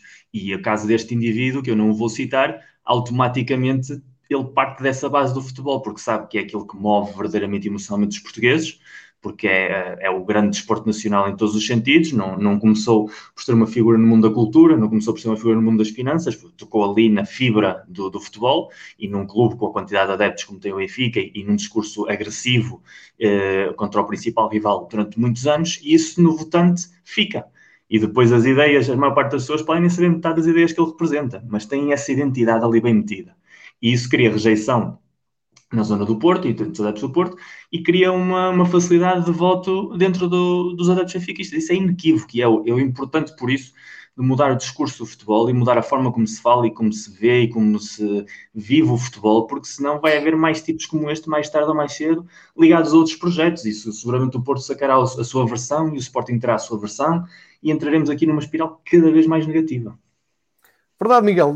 Vou não me quero alongar muito, já estamos a entrar em terrenos de duração brinco e nós respeitamos muito o formato do brinco, uh, mas vale a pena fazer esse sublinhado porque eu estive envolvido profissionalmente no, num programa uh, desta semana em que reunia alguns uh, diretores de informação de, dos, dos, maiores órgãos de comunicação em Portugal para debater o pós-eleições que aconteceu esta semana. E sinto que há algum pudor em trazer essa discussão para, para a ribalta. Portanto, o poder político e todos os comentadores ligados à política também têm aquela soberba de serem, um, ehm, enfim, de, não é do desporto, não é do futebol, é uma coisa diferente, mas todos eles olham para esse facto de uma maneira um bocado de lado. E eu acho que isso não tem nada a olhar de lado, tem que ser olhado de frente, tem que ser assumido. Isso não tem nada com, com futebol. E está aqui uma coisa factual: é a Ana Gomes só não ficou à frente do. Uh, desculpa, a Ana Gomes só fica à frente do indivíduo a nível nacional porque há essa clivagem Benfica-Porto, por muito estúpido que isto pareça, por, por muito que me venham dizer, é pá, tu só, só consegues pensar em futebol e só vês a vida em futebol. Não, isto foi factual. A Ana Gomes só fica à frente do, do indivíduo porque no Porto, Ana Gomes conseguiu fazer o seu discurso à volta do uh, Rui Pinto, contra o Luís Felipe Vieira, a beliscar o Benfica, mesmo dizendo nas, na, em algumas entrevistas, e, eu assisti algumas ao vivo, uh, por, a profissionais, em que disse, ah, eu até fiz ginástica no Benfica, nada me move contra o Benfica, eu sou é contra o presidente e gosto muito do Rui Pinto. Isso dá-lhe ali um balão de oxigênio de malta mais afeta ao Porto e, um, como tu dizes bem, mesmo que no Porto haja alguém que simpatize um, com o partido e aquelas ideologias do indivíduo, um, acabam por pensar, é pá, não, mas ele é lampião, pá, não, eu não voto em lampiões e, portanto, vou para a senhora que defende o Rui Pinto. Isto aconteceu mesmo, factual. Pá, agora podem explicar isto e escrever isto da maneira mais uh, prosaica. O Porto tem o resultado que tem, mas também é o segundo, é o segundo distrito que contribui com mais votos para o resultado final, porque ah, é, é, é, no Porto que tem o segundo maior, em termos de votos totais. Uh, claro. e, e, o Porto é um, é um problema, e eu conheço bem a questão do Porto aqui e do Chega, porque, porque como já disse aqui, conheço bem o, o presidente da Distrital, um, de, de, um partido que para mim é objeto, mas isso seria outro, outro programa. Um, dava para estarmos aqui, aí sim dava para ultrapassarmos o brinco, até dava para fazer em conjunto com eles, um, mas a verdade é que, é, e tínhamos um programa épico para aí de 10 horas, uh, mas a verdade é que a, a, verdade é que o Porto contribuiu muito também para essa subida, um, enfim, um, mas daria Olha, para falarmos um bocadinho sobre isso. Eu sei que vais colocar a última pergunta, é que eu tenho mesmo que ir embora, mas que vais colocar a última pergunta, não é? é Estás aí com o é, livro do Tiago Marques, já, já me estava a esquecer, tenho aqui Sim, o livro do Tiago, Tiago Marques, e só porque o Gonçalo Viana levantou aqui a, a Sim, questão enquanto a experiência europeia que tiveram, eu acho que a minha já é conhecida, foi o Liverpool, fui ver o Benfica ganhar em Liverpool e eu, uh, a ligação que tenho ao Liverpool, portanto foi uma noite uh, incrível em Anfield Road, e, e, já escrevi sobre isso, podem procurar no blog. Uh, e aproveito a boleia para dizer: este é um livro feito pelo Tiago Marques, uh, que usou o esquema de editar pela Amazon, Amazon. podem encontrar na, na, Amazon. E o livro está. Um, eu, eu, vou tentar aproximar, embora isto aqui não dê É muito, muito branco, é muito branco, é normal. Ou seja, ele apostou em fotografias a cores para documentar todas as suas viagens, e o Tiago é das pessoas que eu conheço que mais vezes viajou um, atrás do Benfica, onde faz um texto para uh, acompanhar todas as fotografias que foi tirando. Ainda tenho, tenho o prazer de estar aqui uh, em algumas, ainda tive o prazer de viajar com o Tiago, por exemplo, à Alemanha, quando estivemos uh, em Dortmund, em Munique, e ele escreve aqui é um belíssimo livro com muitas páginas, muitas fotos, Uh, boas histórias, jogos épicos e jogos de pesadelo como aquele de Basileia, estou-me agora aqui a lembrar, e portanto aconselho a todos os que gostam não só do Benfica, mas também de futebol e de viajar. Benfica I Will Follow, do Tiago Marques, encontrou na Amazon, e é, é um, uma inspiração para quem quer andar atrás do seu clube pela Europa, porque muitas vezes vêm ter connosco, pá, como é que vocês fazem, como é que marcam as viagens, pá, é tudo feito, olha, estou a falar nisto e nem devia estar a falar nisto, que agora estamos confinados e temos de estar fechados, mas é das coisas que mais me custa é não poder ir ver o Benfica, não só em Portugal, mas também no estrangeiro, porque eu acho que tudo isto, toda esta realidade que tivemos aqui a falar numa hora e quarenta, era completamente diferente. Mas uh, desculpem ter alongado aqui um bocado mais, mas acho que vale, vale a pena. Uh, e o João Gomes parece o governo de sombra, temos livros, sim, já fazíamos Exatamente, qualquer dia, como já fizemos histórias. Coisa para o final e libertar também o Varela, foi a minha nota final. E ficamos todos calados? Ah, não, não, é para dizer, não, não, nós já falamos aqui disso. Eh, eu já disse aqui, eu nunca fui ver o Sporting fora das fora eh, em competições europeias. É uma das. Eu tenho dois, dois, duas dois grandes problemas enquanto adepto sportinguista. Uma, que é muito conhecida e muito gozada no universo sportinguista, que é ainda não ter ido ao pavilhão João Rocha, uh, infelizmente. E a única vez que estive para ir, ainda bem que acabamos por não ir, porque o Sporting perde nesse jogo, apesar de ter sido campeão nacional de hockey no final, mas perde esse jogo contra o Passo de Arcos, foi a seguir um clássico Sporting Porto. Um, e, fora nunca fui, e outra, outra questão é que nunca fui ver o Sporting fora. A melhor experiência que tive, no entanto, já fui ver o Vitória Sport Clube e já fui ver o Benfica. A melhor experiência que tive, sem dúvida, foi o Vitória, porque foi num dezembro, num, num feriado de 1 de dezembro, um, numa viagem mítica que fui a Sevilha ver o Vitória jogar contra o Sevilha de Saviola, no Sanchez Pirruano. Fiquei no hotel mesmo em frente, ao em frente ou nas traseiras do estádio. Vi ao estádio, da varanda eu conseguia ver o estádio. Pá, e é uma, é uma, é uma é uma, foi uma experiência absolutamente épica, porque foi uma das maiores deslocações sempre de adeptos do Vitória em feriado, aquilo foram para aí 3 ou 4 mil, ela estava documentada, eu não sei se ainda existe isso, eu lembro na altura o meu texto foi altamente partilhado nos fóruns dos, dos vitorianos, tenho malta que sabia que eu era de esporte e que vinha ter comigo quando eu, porque eu fui sócio do Vitória durante muitos anos e ia ver os jogos e que vinham falar comigo dessa, dessa mítica viagem e da forma como eu depois a descrevi. e a outra experiência europeia que tive foi ir ver o Benfica um, a Barcelona no famoso penalti que o Benfica, o Benfica perde, uh, Benfica de Simão, se não estou em erro, mas defende um Sim. penalti do Ronaldinho. Ronaldinho Gaúcho, exatamente, e fiquei lá em cima no, no famoso galinheiro do, do Campo aquilo praticamente não se vê nada cá para baixo, mas foi uma viagem que, pá, perguntaram-me se eu queria ir ver, que estava tudo pago, ir e vir de avião, claro. ir de manhã, sair, a, ir, ir, ver o jogo e regressar de avião, é pá, eu disse, pá, nunca fui ao Campo Nou, claro que vou, porque é que eu não ia ver? É ver o Benfica, ia com amigos benfiquistas, era, uhum. até eram familiares, uh, e foi as minhas... Ver o Barcelona Fui ver o Barcelona. Sim, eu na, realidade, eu na realidade fui ver o jogo da competições europeias, sabia praticamente que o Benfica dificilmente ganharia aquele jogo, na altura a diferença das equipas era grande, mas fui ver um jogo e até o Benfica até tem até, tem uma oportunidade até de quebrar o 0-0. O Simão remata e foi exatamente, já, exatamente. O gol empatava um a um. Exatamente, há ali a oportunidade de fazer outro resultado. Agora, o Messi nunca marcou o Benfica. Obrigado. Exatamente. É, e, e depois, e portanto, nunca não tive muito mais experiências em termos europeus de, de, de, de coisa. Depois tenho de europeus, mas cá em Portugal, aí sim, eh, fui ver os jogos quase todos do Euro 2004 e que foram, para mim, das melhores experiências que tive na minha vida. Um, ehm, enquanto adepto de, de, de, jogos absolutamente épicos e, e daquilo que é a festa absolutamente incrível do futebol. Tira-me aqui uma dúvida que o Tiago Marques pergunta e bem: qual é o podcast que vais gravar agora que tens de ir a correr? Não, vou, não, não, tenho que ir porque a minha mulher está farta de me chamar, porque é daqueles dias ah, que está de folga e, está, e ainda por cima está ele e o meu sogro, que já devem ter todos comido, e portanto eu vou, quando chegar à mesa vou comer aquilo tudo frio, que é aqui um clássico que acontece. Não, esta semana só vou gravar dois, mas olha que na sexta-feira gravei com o João Nuno e com o Sérgio Ingrácia e gravámos duas horas e um quarto. Claro. Acabar, uh, fácil. Uh, grande experiência europeia do Sporting do Varela está por se viver. Para o ano vão ganhar a, a Champions League com, com o Barmarim a jogar futebol champanhe. Somos uh, campeões alguns... para a Liga dos Campeões. Vou ver o primeiro jogo fora do Sporting na Liga dos Campeões. Se puderes. Se puderes. Não vai ver público, Varela. esta pandemia não acaba em 2022, ao final de 2021, é pá, mais vale nós cometermos um suicídio coletivo. Não te nisso. Não, não que tens de gravar podcast e depois o pessoal precisa de ti. Uh, eu vi aí dois só comentários muito rápidos. Uh, pessoal que dizia que não estava de acordo. Obviamente que este raciocínio que estamos a ter é um raciocínio que faz parte de uma dinâmica muito mais complexa e mais grande, mas é parte dessa explicação. Ou seja, não dizemos que é exclusivamente essa explicação, mas é parte dessa explicação e é uma parte que se costuma deixar, como o João bem disse, como o futebol é indigno e é de hooligans e é de pessoas incultas, não se misturam em análises sérias uh, político-sociais e culturais. Já sabemos sempre que, que, o futebol em Portugal não, não merece ser misturado com, com as grandes mentes e, e, as grandes ideias.